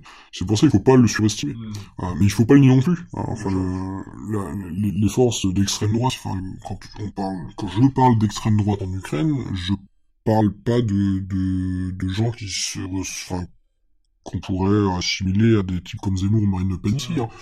C'est du, c'est du good plus plus, quoi, tu vois, en gros, euh, mais, plus plus, quoi, tu vois, euh, pour certains. Donc euh, voilà, faut imaginer qu'il y, a quand même eu au Maïdan ces, types de groupes qui ont eu un rôle prépondérant sur le plan du terrain, de l'occupation du terrain, de la logistique, de, de, la lutte contre les forces policières, euh, pour que la, la révolution Maïdan puisse euh, puisse euh, triompher entre guillemets, ce qui ne veut pas dire que c'était une révolution nazie, ce qui veut dire juste que des groupes néo-nazis ont eu un rôle euh, significant en tout cas, enfin non négligeable on va dire dans le fait que ça puisse fonctionner, et qui après forcément bah, ont aussi ont voulu d'une certaine manière se sont sentis un peu légitimes à réclamer leur part du gâteau, donc de là la création du fameux bataillon Azov entre autres, qui n'en est qu'un parmi d'autres, le plus connu, euh, le plus emblématique en tout cas, la propagation aussi de cette idéologie au sein des, au sein de, d'une population euh, combattante, hein, ceux qui sont enrôlés pour, la défense de l'intégrité territoriale ukrainienne à ce moment-là, etc. C'est des, c'est des mécanismes qu'il est dangereux de. Parce qu'après, tu te retrouves à faire euh, les grands écarts, où tu vas faire un article en, en 2012 en disant il y a un problème quand même avec euh, l'extrême droite néo-nazie en Ukraine, puis en 2014, les mêmes médias qui vont dire il n'y a pas du tout de problème euh, avec l'extrême droite néo-nazie en Ukraine, puis en 2018, en étant bien revenu, il y a quand même un problème avec l'extrême droite néo-nazie en Ukraine, et puis de, de en 2022, il n'y a aucun problème avec l'extrême... Enfin voilà, au moment, en fait, ça y est, un peu de seconde, il y a un problème, mais il faut ni le nier, ni le sur le surestimer, surévaluer. Sinon, en fait, tu tombes d'un de, des deux côtés de la propagande, à mon sens. Euh, donc voilà, je pense que la propagande russe s'est adaptée à ça en disant mon dieu ce pays est infesté de nazis si vous saviez, euh, voilà quoi. Et, encore une fois, ça marche auprès de certaines, enfin, auprès de certaines personnes et des gens qui sont pas a priori, y compris en tout cas auprès de gens qui sont pas a priori euh, censés euh, des, désolé mais des faibles d'esprit entre guillemets, tu vois, qui ont accès à de l'information, qui qui ont euh, des, des jobs à responsabilité, qui se renseignent par ailleurs, etc. quoi. Donc c'est un peu ça le, le drame, hein, mais euh, qui, qui est lié aussi à ce sentiment de euh, on resserre les rangs, ceux qui sont contre et qui pourraient aussi euh, développer des discours alternatifs ont pas forcément envie de le faire. Mmh. S'ils veulent le faire, ils ont pas forcément les cadeaux pour non plus. Et puis enfin, la Russie est entrée, je trouve en tout cas, enfin est entrée non, à continuer en tout cas son un certain chemin vers vers l'absurde qui se manifeste encore plus, en tout cas sur les questions politiques et, de liberté d'expression, avec avec cette intervention guerrière où t'as des gens qui, qui sont arrêtés sur la place rouge, c'est emblématique parce que souvent c'est aussi filmé par des activistes, mais qui ils vont prendre le bouquin donc guerre épais de, de dans les mains, euh, sur, euh, sur la place rouge et se faire arrêter parce qu'ils ont épée dedans, dans les mains, parce que se considère un acte politique, c'est un acte politique, mais ça peut, ça peut te faire embarquer des gens, euh, des vidéos comme ça tu voyais aussi par Air Mars, où des gens vont interroger des, des passants sur la place rouge, euh, vous, qu'est-ce que vous pensez de la guerre Le mec a... T'as des gens, des vidéos qui sont euh, dristes, entre guillemets, dans les tristes. Mm-hmm. Euh, t'as des gens qui arrivent en disant, euh, bon moi, quand même, je suis plutôt pour. Mais le simple fait qu'ils répondent, c'est que les flics viennent les embarquer. Mm-hmm. Tu vois T'as des, des situations d'absurde comme ça qui sont qui sont incroyables. T'as des situations où Margarita Simonian, donc euh, je crois que c'est il y a je sais pas peut-être une dizaine de jours, peut-être un peu plus. Euh, donc Margarita Simonian, c'est l'ancienne euh, directrice générale de Russia Today, euh, qui ensuite a pris la, la, tête de la holding de des médias qui gèrent Russia Today, Sputnik, etc. dans le monde entier. Donc propagande. On, on, pourrait dire que c'est la propagandiste en chef, en tout cas de, de la Russie aujourd'hui, en tout cas officiellement, parce que c'est elle qui, qui, a occupé pendant longtemps cette place-là et qui continue d'être, je sais pas quelle place elle utilise, elle, a aujourd'hui exactement, mais en tout cas c'est une figure euh, médiatique euh, hyper importante en Russie. Euh, et notamment celle qui donne un peu la voix de la, voix du Kremlin quoi hein. euh, clairement auprès des médias et un peu voilà et qui te retrouve à te sortir des discours il y a, il y a quelques jours en disant mais, mais enfin la censure euh, la censure c'est nécessaire, c'est bien, limite, enfin, la, la liberté d'expression c'est un truc occidental, on a besoin de la censure, tu peux pas dire n'importe quoi, et euh, enfin oui, elle, existe la censure, alors encore une fois, il y a la censure, la censure, non, enfin, faudra retrouver la vidéo, faudrait voir si, si, tu peux mettre en lien éventuellement, parce que c'était édifiant, hein, si, si, les personnes veulent, le, voir, mais le discours qui était tenu, en gros, je de pas trop le caricaturer, mais c'était vraiment... Euh, mais la censure, c'est hyper bien. Regardez, les Chinois, ils ont, euh, ils ont pas, enfin, ils ont la censure, ils ont pas la, la censure, c'est bien la liberté d'expression, c'est un truc d'Occident pour nous, pour nous plomber. Regardez, les Chinois, ils ont la censure et pas la liberté d'expression, et leur société vit bien. Vous voulez pas vivre comme la Chine, vous, développement économique, etc. Moi, je veux vivre comme la Chine. C'était texto ce qu'elle disait. Hein, c'est, enfin, c'est, t'en arrives ce genre de truc, quoi. C'est quand même assez incroyable. Donc, imagine pour les Russes, forcément, qui aspirent à plus de, plus de, on va dire, de, démocratie à, comme ils auraient aimé la connaître un peu plus longtemps au début des années 90 pour revenir à ce qu'on a dit au début, bah, c'est difficile. Mais en même temps, c'est les consignes qui sont données, c'est de pousser ce genre de discours au niveau des médias et des influenceurs euh, de, la télé, euh, médiatique, etc. Les influenceurs médiatiques, je crois, vraiment, tu vois. Euh, donc forcément, c'est des discours qui sont émis pour être repris ensuite. Et donc quand t'as ce genre de discours qui se développe dans la société, moi je trouve ça un peu dramatique pour eux, personnellement. Mais bon, c'est, on en arrive à ce genre de situation, en tout cas sur les sur les questions de propagande, de liberté d'expression, de censure. Hmm. Très bien, très bien, très bien. Écoute, on a fait un bon tour. Euh... Peut-être moi ce que ce que j'aurais aimé, alors c'est toujours un exercice dangereux, mais pour pour conclure euh, sur le sujet euh, de l'Ukraine, c'est peut-être faire un peu de prospective. Alors évidemment, les pronostics, c'est toujours à prendre avec un, un grain de sel, comme disent les anglophones, mais mais, j'aurais aimé avoir un peu ta position sur euh, finalement comment tu vois la situation évoluer, euh, comment, comment ça va se passer d'après toi euh, une fois que le, conflit ouvert actuel va s'arrêter, comment, comment tu vois les choses à ce niveau-là? C'est très dur de répondre. Je veux dire, je sais pas. Honnêtement, je sais pas mais quelques réflexions qui pourraient me venir comme ça, mais qui sont pas vraiment des, des, des, des, prospectives, mais des éléments à prendre en compte, à mon avis, en tout cas pour moi, pour savoir pas forcément ce qui va se passer, mais ce qui serait intéressant d'observer, euh, qui, pourrait avoir une influence. Déjà, pour évacuer le sujet, le, personnage de Poutine en lui-même, euh, je crois qu'il est de 52, un truc comme ça, il a 70 ans, il est pas éternel, hein. Euh, j'en sais rien, personne ne sait pas s'il va pas faire un arrêt cardiaque la semaine prochaine, je sais pas, enfin non mais on rigole, mais c'est vrai, et ça pourrait changer potentiellement beaucoup de choses. Parce que dans un système comme ça où le chef emblématique euh, tombe, il peut se passer beaucoup de choses. Je crois pas la révolte populaire en Russie, euh, je pense qu'elle est beaucoup trop difficile, euh, je crois beaucoup plus s'il devait y avoir une forme de révolte, révolution, j'y crois pas trop, hein, honnêtement, voire pas du tout, mais bon, il y a toujours une chance sur X. Euh, je crois plus en, fait une, révolution de palais, un renversement de palais, un truc qui se joue dans les arcanes, etc., dans la cour entre les clans.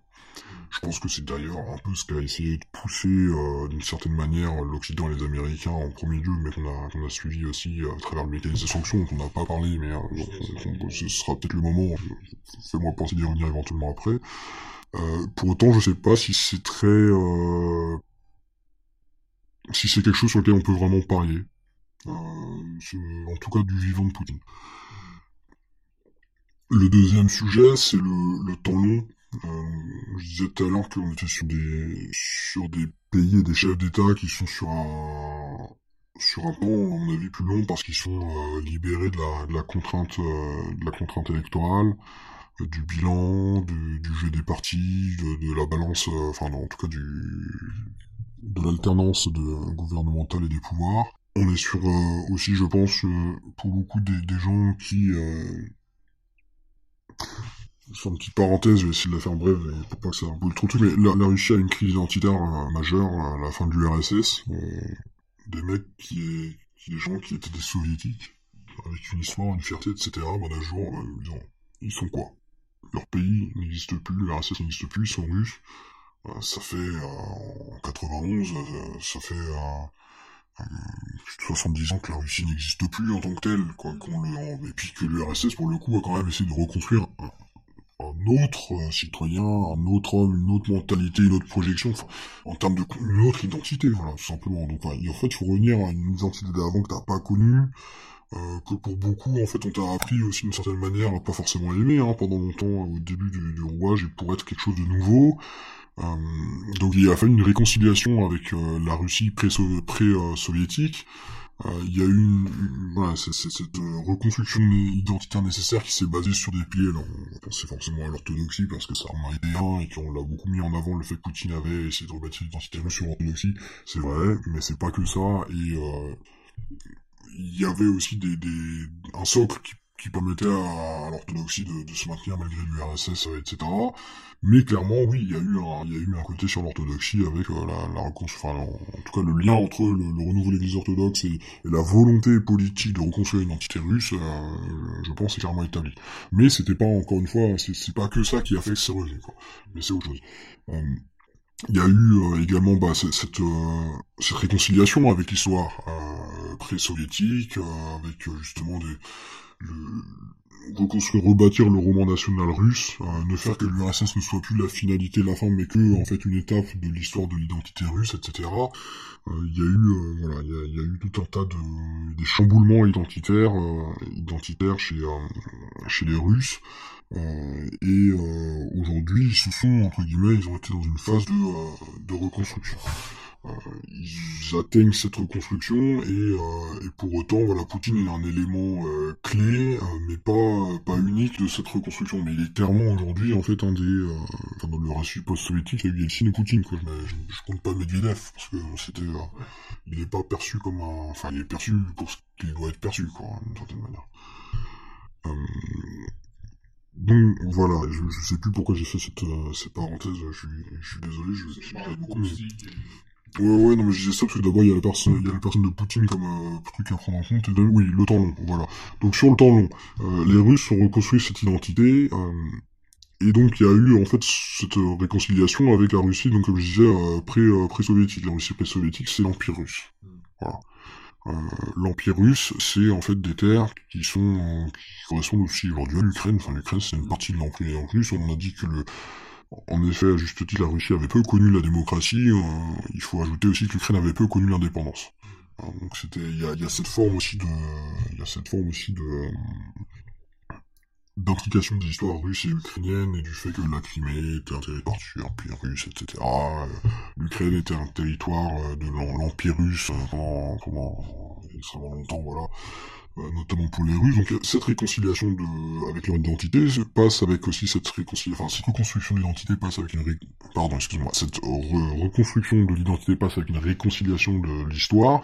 Et donc en fait, euh, aujourd'hui, qu'on est en train de vivre est un moment d'histoire, hein, qu'on le veuille ou pas, et selon que les Russes arrivent ou pas justement leur plan à récupérer des conquêtes territoriales sur l'Ukraine, ce sera perçu encore dans 20, 50, 100 ans comme en fait un, comme on analyse euh, aujourd'hui euh, sous l'œil non plus de l'actualité mais de l'histoire, euh, des, guerres, oui voilà, la, guerre avec, avec, enfin de Catherine II pour récupérer la Russie, la, Crimée, etc., ce genre de choses. Donc, en fait, il faut aussi se rendre compte que le mec en face, lui, il, se vit comme un faiseur d'histoire d'une certaine manière. Hein. Le, côté de ça, un peu enfin voilà, c'est dedans, et le peuple aussi sent y participer d'une certaine manière. Donc c'est ça qui appelle aussi à la grandeur euh, dont les Russes ont besoin, enfin ressentent le besoin de grandeur.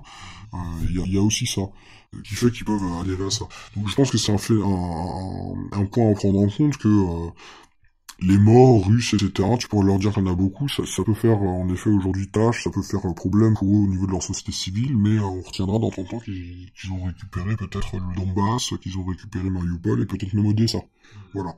Donc il faut prendre ça en compte aussi pour savoir jusqu'où ils sont prêts ou pas à aller. Après, qu'est-ce qui va se passer Je je sais pas. Honnêtement, il y, a, trop de facteurs, et notamment que je maîtrise pas. Moi, j'espère... ce niveau, ça vaut rien, mais voilà, j'espère qu'il y aura le, moins de morts euh, possible, parce que c'est dramatique. J'espère qu'il pourra y avoir une réconciliation entre les, les, Russes et les Ukrainiens, parce que je pense que c'est deux peuples qui sont euh, historiquement et même s'ils sont politiquement très éloignés aujourd'hui, euh, et donc militairement ennemis, euh, je pense que c'est deux peuples qui sont historiquement, culturellement, linguistiquement, etc., très proches, euh, y compris religieusement d'ailleurs, euh, et que, euh, si, c'est une guerre fratricide, c'est presque, on va pas faire insulte aux Ukrainiens en disant que c'est une guerre civile, mais euh, certains côtés, euh, d'un point de vue de l'histoire sur le long terme, il y a des choses qui, qui y ressembler quoi. Et donc c'est presque d'autant plus euh, d'autant plus euh, poignant. J'espère qu'ils se retrouver le chemin vers la réconciliation rapidement et parce que c'est je pense que c'est le sens de l'histoire aussi, que ces peuples ne soient pas, ne soient pas euh, des ennemis, euh, pour toutes les raisons qu'on a, a évoquées là-dedans. Euh, pour reprendre sur les sanctions, parce que justement, il y, avait, j'ai un peu abordé, j'ai pas pu développer le point. Et pour répondre à, ta question tout à l'heure à laquelle j'ai pas répondu, oui, je pense que d'une certaine manière, les Russes ont sûrement peut-être, peut-être, et je sais pas, mais possiblement sous-estimé en tout cas notre soutien, euh, non pas du point de vue des sanctions. Je pense qu'ils étaient prêts au fait qu'on allait mettre des sanctions, parce que c'est, ils ont compris que c'était le mécanisme qu'on mettait en place depuis 2014, ils ont compris qu'on irait peut-être un peu plus fort. Peut-être pas aussi fort sur certains points, et encore, euh, enfin, toi, voilà, les, vraies questions, ce serait les questions du gaz et du pétrole, notamment, pas que, hein, il y a plein d'autres produits euh, très stratégiques qui viennent aussi de, de Russie auxquels on pense pas. Il y a tout ce qui est sur le blé, qu'on en a parlé, mais t'as plein de trucs sur les métaux, euh, t'as plein de trucs sur euh, sur la houille, t'as plein de trucs, euh, voilà, enfin, t'as les engrais, etc. donc je pense qu'ils étaient quand même plutôt lucides hein, sur le fait qu'on allait leur mettre des sanctions plus plus. et c'est peut-être aussi pour ça qu'ils avaient préparé des moyens de riposte comme le fait de demander de les payer en roubles, mm. ce qu'on a dit qu'on fait pas, puis qu'on a fait. Pour information, aujourd'hui, à la date où on se parle, le rouble est plus fort par rapport à l'euro que ce qu'il était avant la guerre. T'as quelque chose comme 87, euh, c'est monté vers 150 euh, au bout de, de 3 semaines de guerre, ça a descendu progressivement, et ça, enfin, le rouble s'est renforcé suite à l'annonce de, de, Poutine, euh, dramatically, comme on dit en anglais, enfin spectaculairement, euh, sur l'annonce de Poutine qu'il avait demandé de se faire payer en rouble, aujourd'hui on, est pas dans une situation où on était à 4, quelque chose de 85-87 avant la guerre, on est à 79 aujourd'hui. Quand je dis ça, c'est-à-dire que pour un euro, t'as 79 roubles. Là où avant, t'en avais 87. Et où pendant la guerre, on a eu jusqu'à 150. Donc ce qui voulait dire que eux, pour avoir un euro pour commercer internationalement, ils devaient lâcher deux fois plus que ce qu'ils lâchent aujourd'hui, euh, deux mois après, quoi, en gros. Donc euh, voilà, je pense qu'ils étaient prêts pour ce genre de choses et qu'ils avaient, euh, encore une fois, hein, ce, que, que j'ai un peu tout à l'heure, faut pas prêter parfois à la grande stratégie russe qui relève aussi parfois du grand opportunisme russe. Euh, je pense que c'est, voilà, ils savent, et notamment au niveau du, au niveau des instances dirigeantes, parfois être très malins et très opportunistes, mais genre, voilà, il y, a un truc, et si on faisait ça, ils sont assez créatifs. Enfin, c'est un peu pratiquement créatif, enfin, même très créatif, en fait, les Russes. Hein. Donc ils savent parfois nous surprendre, et c'est pour ça qu'on vante aussi souvent la, la créativité de leur diplomatie, euh, c'est aussi parce que c'est un peuple éminemment créatif. Euh, avec peut-être moins de barrières sur certains sujets, et, euh, et, parfois ça leur permet en fait de d'exploiter des opportunités d'une manière euh, voilà inattendue et on va penser ah, quel grand stratège alors que parfois en fait bah, bel opportunisme. Voilà. Ce qui est une autre qualité. Hein. Mais euh, voilà, faut pas mettre derrière la grande stratégie parfois, et le mec est trop intelligent parce qu'il avait tout prévu, etc. Ce qui relève parfois du, bon bah, ils ont posé des options sur la table et ils ont trouvé un truc, un truc malin, quoi. Je sais pas pour les sanctions. Euh, pour les contre-sanctions, en tout cas, il y a ce type de mesure euh, qui leur a permis de, de remettre le rouble un peu en place, en tout cas, enfin bien en place même. Euh, pour, pour le des sanctions, en tout cas, voilà, pour le soutien, pardon, euh, pour finir, oui, peut-être qu'ils ont sous-estimé par contre le soutien matériel, on verrait, l'unité qu'il y a eu, parce que peut-être qu'ils pensaient qu'en période de Covid, on serait plus désunis. Il y a quand même pas une union sacrée, hein, faut pas se mentir. Enfin, l'Allemagne aujourd'hui veut pas de veut pas de sanctions sur le gaz. Ils ont un peu tenu des pieds avant de, avant de lâcher Nord Stream 2, mais que les Américains voulaient faire péter depuis tellement d'années, ils avaient mis tellement d'efforts, et là, bon, c'est arrivé, c'était, euh, c'était euh, génial pour eux, ils peuvent nous vendre leur gaz schiste, ils, vont vendre aux Allemands aussi leur, euh, leur, leur matériel militaire. Donc, au moment on parle d'Europe de la défense et la nécessité que cette crise montre que c'est l'Europe de la défense, il faut vraiment renforcer l'Europe, et puis ben, que les Allemands vont pas acheter du, de l'européen, mais, mais de l'américain, il faut, le noter, parce que je pense que c'est aussi des dynamiques sont intéressantes à comprendre pour analyser nos propres propagandes euh, nationales et européennes. Euh, les, les, Américains qui ont pas mis la moitié des sanctions que l'on a mis sur la Russie, euh, donc qui se retrouvent à vendre du matériel militaire, qui se retrouvent à, à vendre euh, du gaz, euh, enfin du, du, du, pétrole, du gaz de schiste, pardon, à l'Europe en remplacement du gaz russe. Enfin, c'est un super deal pour eux. Quoi. Enfin, T'as joué au Uno, t'as pêché une garde de fou, en fait.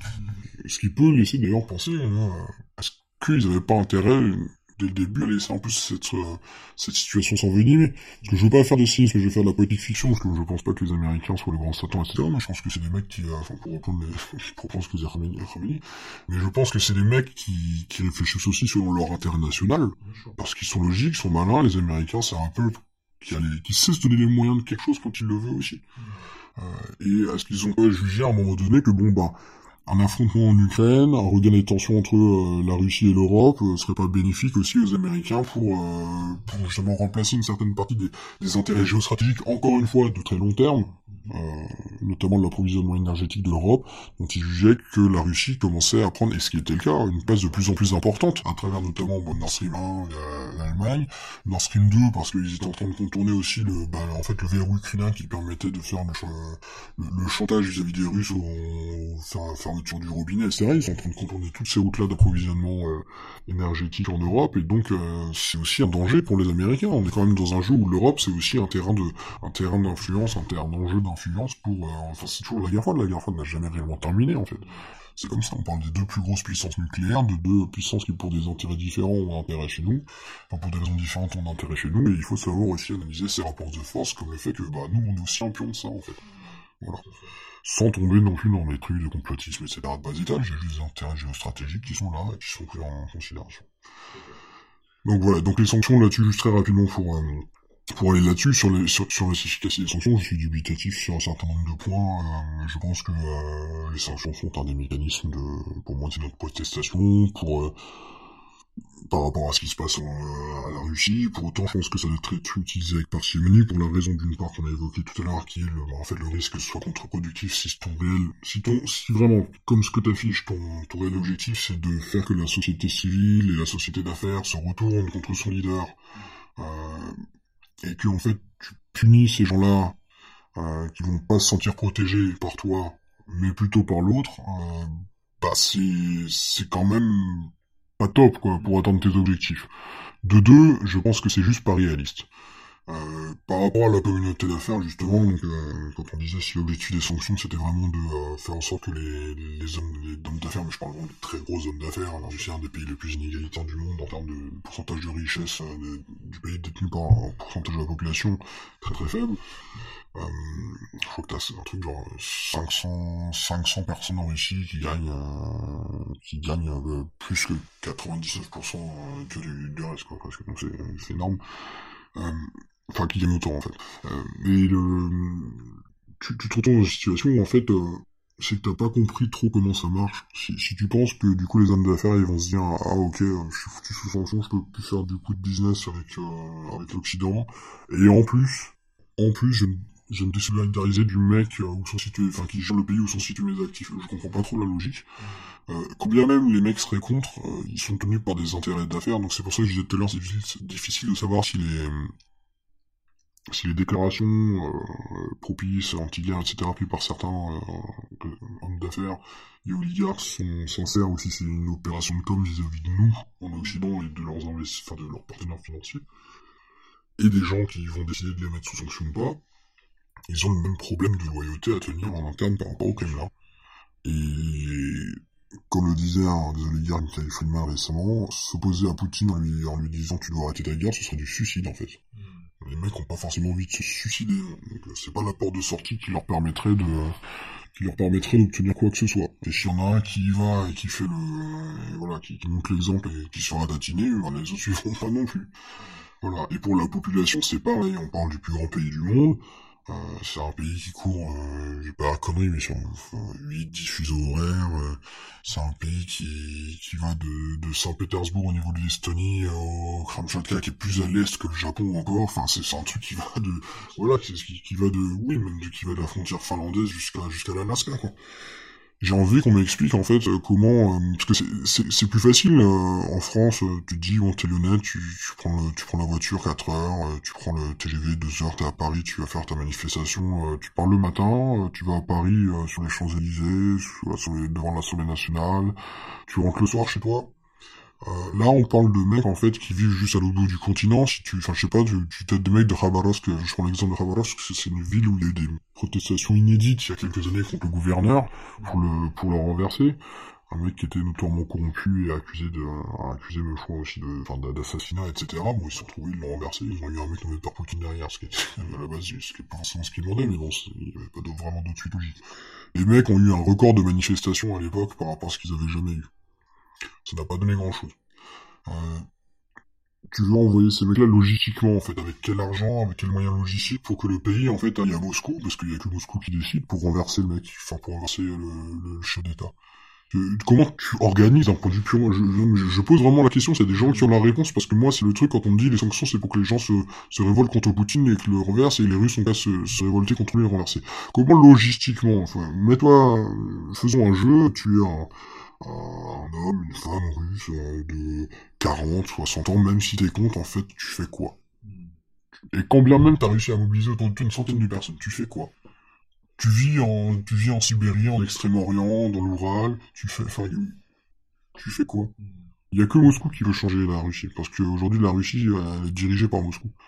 Si tu veux vraiment faire un truc euh, ciblé, etc., bon, ça, ça est un peu bête ce que je dis, mais peut-être cible Moscou particulièrement. Et encore une fois, la population, enfin, on s'est retrouvé dans une situation absurde. T'avais des gens au moment de l'annonce de la guerre, notamment des jeunes, des, des enfin, je dis des jeunes, mais je veux dire des, des jeunes générations, c'est-à-dire celles euh, qui sont qui sont peut-être plus proches de nos de, de notre perception parce qu'ils ont euh, eu accès euh, plus facilement à, nos médias, internet, etc. Mais qui ont aussi euh, accès à leurs propres médias et un regard critique. Enfin, c'est pas des gens qui sont forcément hackers, mais ils ont aussi un discours qui est intéressant à écouter parce que qui, est pas qui est pas forcément l'autre. Euh, T'en as qui voulaient partir au début de la guerre pour une raison simple, hein, c'est que une partie des hommes jusqu'à à peu près la trentaine, ils avaient peur de devoir être mobilisés en fait. Si, parce que là c'est une opération spéciale, c'est pas une guerre. Si demain la enfin d'un point de vue juridique, on réussit pour ça. Euh, c'est bien entendu une guerre de nos points de. Euh, si la Russie déclare l'état de guerre demain, ils peuvent aussi mobiliser justement la, euh, les hommes qui sont pas dans l'armée, qui sont pas conscrits, mais qui sont dans l'âge de, de, se battre, et donc bah, les mobiliser pour les envoyer au front. Il y a un certain nombre de, de moscovites, de pétersbourgeois ou de, de gens dans d'autres villes justement aussi qui avaient peur de ça, qui voulaient quitter le pays quelques semaines, se, se, mettre au vert et faire du télétravail du coup pour être un peu plus tranquille quand les boîtes l'autorisaient bah en fait, du jour au lendemain, ces gens-là, on leur dit, bah non, tu restes, parce que ta carte, elle fonctionnera pas à l'étranger. Hmm. Voilà. Tout simplement, on a empêché des gens de sortir. Tu vois, tu te retrouves dans des situations absurdes où en fait, j'ai envie de savoir comment ça, ça va gêner Poutine pendant ce type de mesures, tu vois. Alors oui, ça rentre dans un cadre plus global, avec euh, Swift, Visa, Mastercard, etc. Mais c'est quand même sacrément de sacrément dommage, tu vois, parce que en fait, tu, tu es en train d'enfermer d'une certaine manière des gens chez eux. Euh, en disant oui, mais euh, c'est des victimes collatérales. Bien sûr, c'est des victimes collatérales, c'est rien par rapport à ce que vivent les Ukrainiens, bien sûr. Mais si c'est sur eux que tu comptes pour changer la situation, peut-être falloir que tu t'adresses à eux différemment, que tu les considères non pas comme des victimes collatérales, mais comme les gens que tu dois convaincre si tu veux qu'il se passe quelque chose, et que dans cela, tu as au moins un plan à leur proposer. Pour qu'il puisse se passer quelque chose qui permette de retourner à la normale, et de pas euh, de pas rentrer dans une espèce de guerre froide euh, plus marquée quoi. Mais au contraire de chercher plus de la détente et pour que les intérêts de tout le monde soient de rentrer de tous les peuples soient euh, soient compris respectés et pour le mieux quoi. Voilà, donc je pense que la, clé se jouera sur la population russe. Pas tant pour sa capacité à renverser Poutine parce que comme je dis je j'y crois pas trop enfin euh, voire quasiment pas du tout mais plus pour savoir que quand il va partir parce qu'il est pas éternel qu'est-ce qui se passera? Très bien. Très bien, très bien. Assez d'accord euh, sur le ce que tu dis, notamment sur l'aspect contre-productif des, des, sanctions, en tout cas sur la population générale. En tout cas, telles qu'elles sont faites, il y a des sanctions qui peuvent être bien, mais les sanctions un peu tous azimuts comme ça, où on balance des trucs et puis on verra un peu les conséquences derrière. Mmh. Euh, et les conséquences pour nous aussi, hein, parce qu'au niveau de nos boîtes, euh, ça, ça, ça, crée des problèmes monstrueux. Euh, on, on, on, en verra les conséquences réelles dans quelques temps aussi, comment ça va renforcer le rôle de pays comme la Chine encore un peu plus sur l'approvisionnement de certains matériaux, sur euh, certains flux logistiques, sur tout ça, et, et donc les conséquences sociales, parce que en perdant du business, en perdant des approvisionnements de certains matériaux, en perdant des capacités de production, bah ça va être des emplois aussi qui vont fermer. Tout à fait, assez assez contre-productif et, et, inversement d'ailleurs. on en avait parlé en off, mais c'est quand même assez ironique aussi de constater qu'en fait, bah, l'effet escompté, euh, en tout cas vis-à-vis de l'OTAN, euh, a été euh, complètement opposé du point de vue de Poutine. C'est-à-dire que l'OTAN a quand même vachement resserré les rangs. On a vu que la, la Suède, la Finlande demandaient à, à, le rejoindre. Donc ça aussi, c'est assez, assez. Envisager deux, en tout cas, voilà, voir si ça va vraiment aller au bout. Mais en tout cas, voilà, clairement, ça a mis un, un mécanisme. C'est là où ça a été oui, on peut se poser la question de savoir en effet l'anticipation, la préparation euh, des conséquences de cette déclaration de guerre au niveau russe. Euh, pareil, quoi, ça a été très cavalier. Mm. Euh, je sais pas si tu as quelques mots à rajouter sur ce sujet-là euh, pour conclure. Après, j'ai des questions bonus qui sont beaucoup plus légères pour, pour terminer en douceur et que ça prend deux minutes. Mais voilà, si tu as une conclusion sur l'Ukraine, la Russie. Non, enfin, pas vraiment. Peut-être dire que bon, c'est des sujets qui, qui divisent énormément, qui polarisent. Ce que je comprends bien de la part de gens qui le vivent directement pour différentes raisons, des raisons familiales, des raisons personnelles, etc. Ce que je comprends moins de gens qui sont plus éloignés de ça, parce que bien sûr ça nous touche, c'est des drames humains. Mais je pense que c'est des situations euh, dont on ressort quand on essaye de d'aborder les choses avec euh, voilà dans pas sous l'angle de l'émotion euh, uniquement euh, l'émotion fait bien entendu partie, mais pas uniquement, et aussi avec justement cette vision un peu de long terme, parce que il faudra bien sortir de cette crise. Et je pense pas qu'on s'en sortira par la guerre.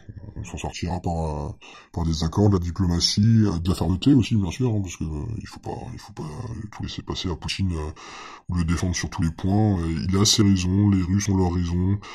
ils ont pas forcément pour autant raison et pas sur tout, peut-être sur certains points. Les, voilà, et il faut l'entendre, comprendre, pas forcément partager, mais il faut être capable, de, de, de l'entendre pour, pour comprendre ce qui se joue. Il faut aussi, il faut aussi, je pense, faire tout ce qu'on peut pour que le conflit cesse, pour que le moins d'Ukrainiens, de, Russes aussi, mais parce que bon, même les soldats russes, je trouve ça dramatique que des, gamins de 20 ans soient envoyés mourir là-bas pour un truc euh,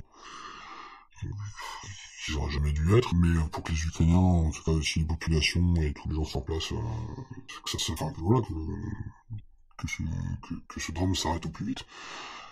Donc voilà, euh, si des gens ont des éléments à apporter après euh, à l'écoute, euh, ben, ce sera un plaisir hein, de les, de les lire, d'écouter, etc. Et je pense que en tout cas ça se réglera euh, chez nous, chez eux, partout, par le dialogue. Mmh, très bien, parfait. Et je mettrai en plus en lien les, les, les choses que tu évoquais, notamment, euh, euh, en tout cas pour ceux qui suivront ça sur YouTube, parce que le podcast est dispo sur aussi des plateformes audio, donc voilà, les liens seront dans la description YouTube. Et donc pour conclure sur une note moins, moins sombre, on va passer sur les questions euh, bonus qui sont euh, réservées aux abonnés, qui sont, tu vas voir, beaucoup moins sérieuses. Euh, donc première question bonus, euh, si on trouve de l'ADN de dinosaures préservé grâce à un moustique emprisonné dans de l'ambre, c'est une bonne idée de recréer le T-Rex ou pas? Non, le stégosaure, ouais, par contre. ok. Je serais méga chaud pour le stégosaure. Ok, mais pas de T-Rex parce que carnivore? Non, même pas, mais euh... ça a mal tourné dans, Jurassic Park à cause du T-Rex. Ouais, le stégosaure, c'est cool. Très bien. Euh, tu préfères avoir les cheveux de Trump ou les sourcils de Fillon? J'ai déjà presque les sourcils de Fillon, non? Non. Non, t'es loin quand même. Euh, Brejnev aussi. Hein. C'est vrai, c'est vrai, c'est vrai. c'est plus dans le. T'as raison, c'était plus dans le ton. J'aurais dû dire Brejnev. Euh, si tu, alors tu dois choisir à te, donc pas le choix, tu dois te battre. Tu préfères te battre contre euh, 100 chevaux qui font la taille de canard ou contre un canard qui fait la taille d'un cheval? Ouais, c'est chaud. Euh... Ouais, 100 chevaux qui font la taille d'un canard, je sais pas pourquoi, je pense que ce serait peut-être plus facile à gérer, les, coups de pied, des... Ok. Pourrir, mais je sais pas. Et, euh, et dernière question bonus, si tu avais un super pouvoir, ce serait lequel? Si j'avais un super pouvoir... Hmm. Un super pouvoir de super-héros ou n'importe quoi Ce que tu veux. Oh là là. euh... Je sais pas. Honnêtement, je sais pas. Bah, téléportation, euh, don d'ubiquité, euh, hyper vitesse. T'as pas un truc, euh, tu vois? Si, peut-être l'hyper vitesse, ça pourrait être cool, ou voler, quoi, éventuellement, mais euh, Superman. Ok. Voilà. Très bien. Mais il y a sûrement un truc plus intelligent à répondre, mais je je suis pris de court, j'ai pas réfléchir. C'est, pas des questions faites pour se prendre la tête, t'inquiète. Mais merci beaucoup. C'était euh, très instructif. Et puis euh, à la prochaine.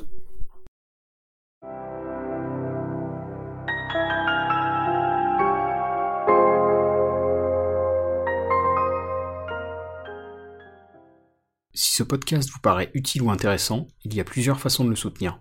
Vous pouvez le recommander ou le suivre sur Apple et Google Podcast, Deezer, Spotify, YouTube, etc. Vous pouvez le partager à vos amis et vos proches sur les réseaux sociaux, ou même en parler sur votre propre blog ou dans votre propre podcast.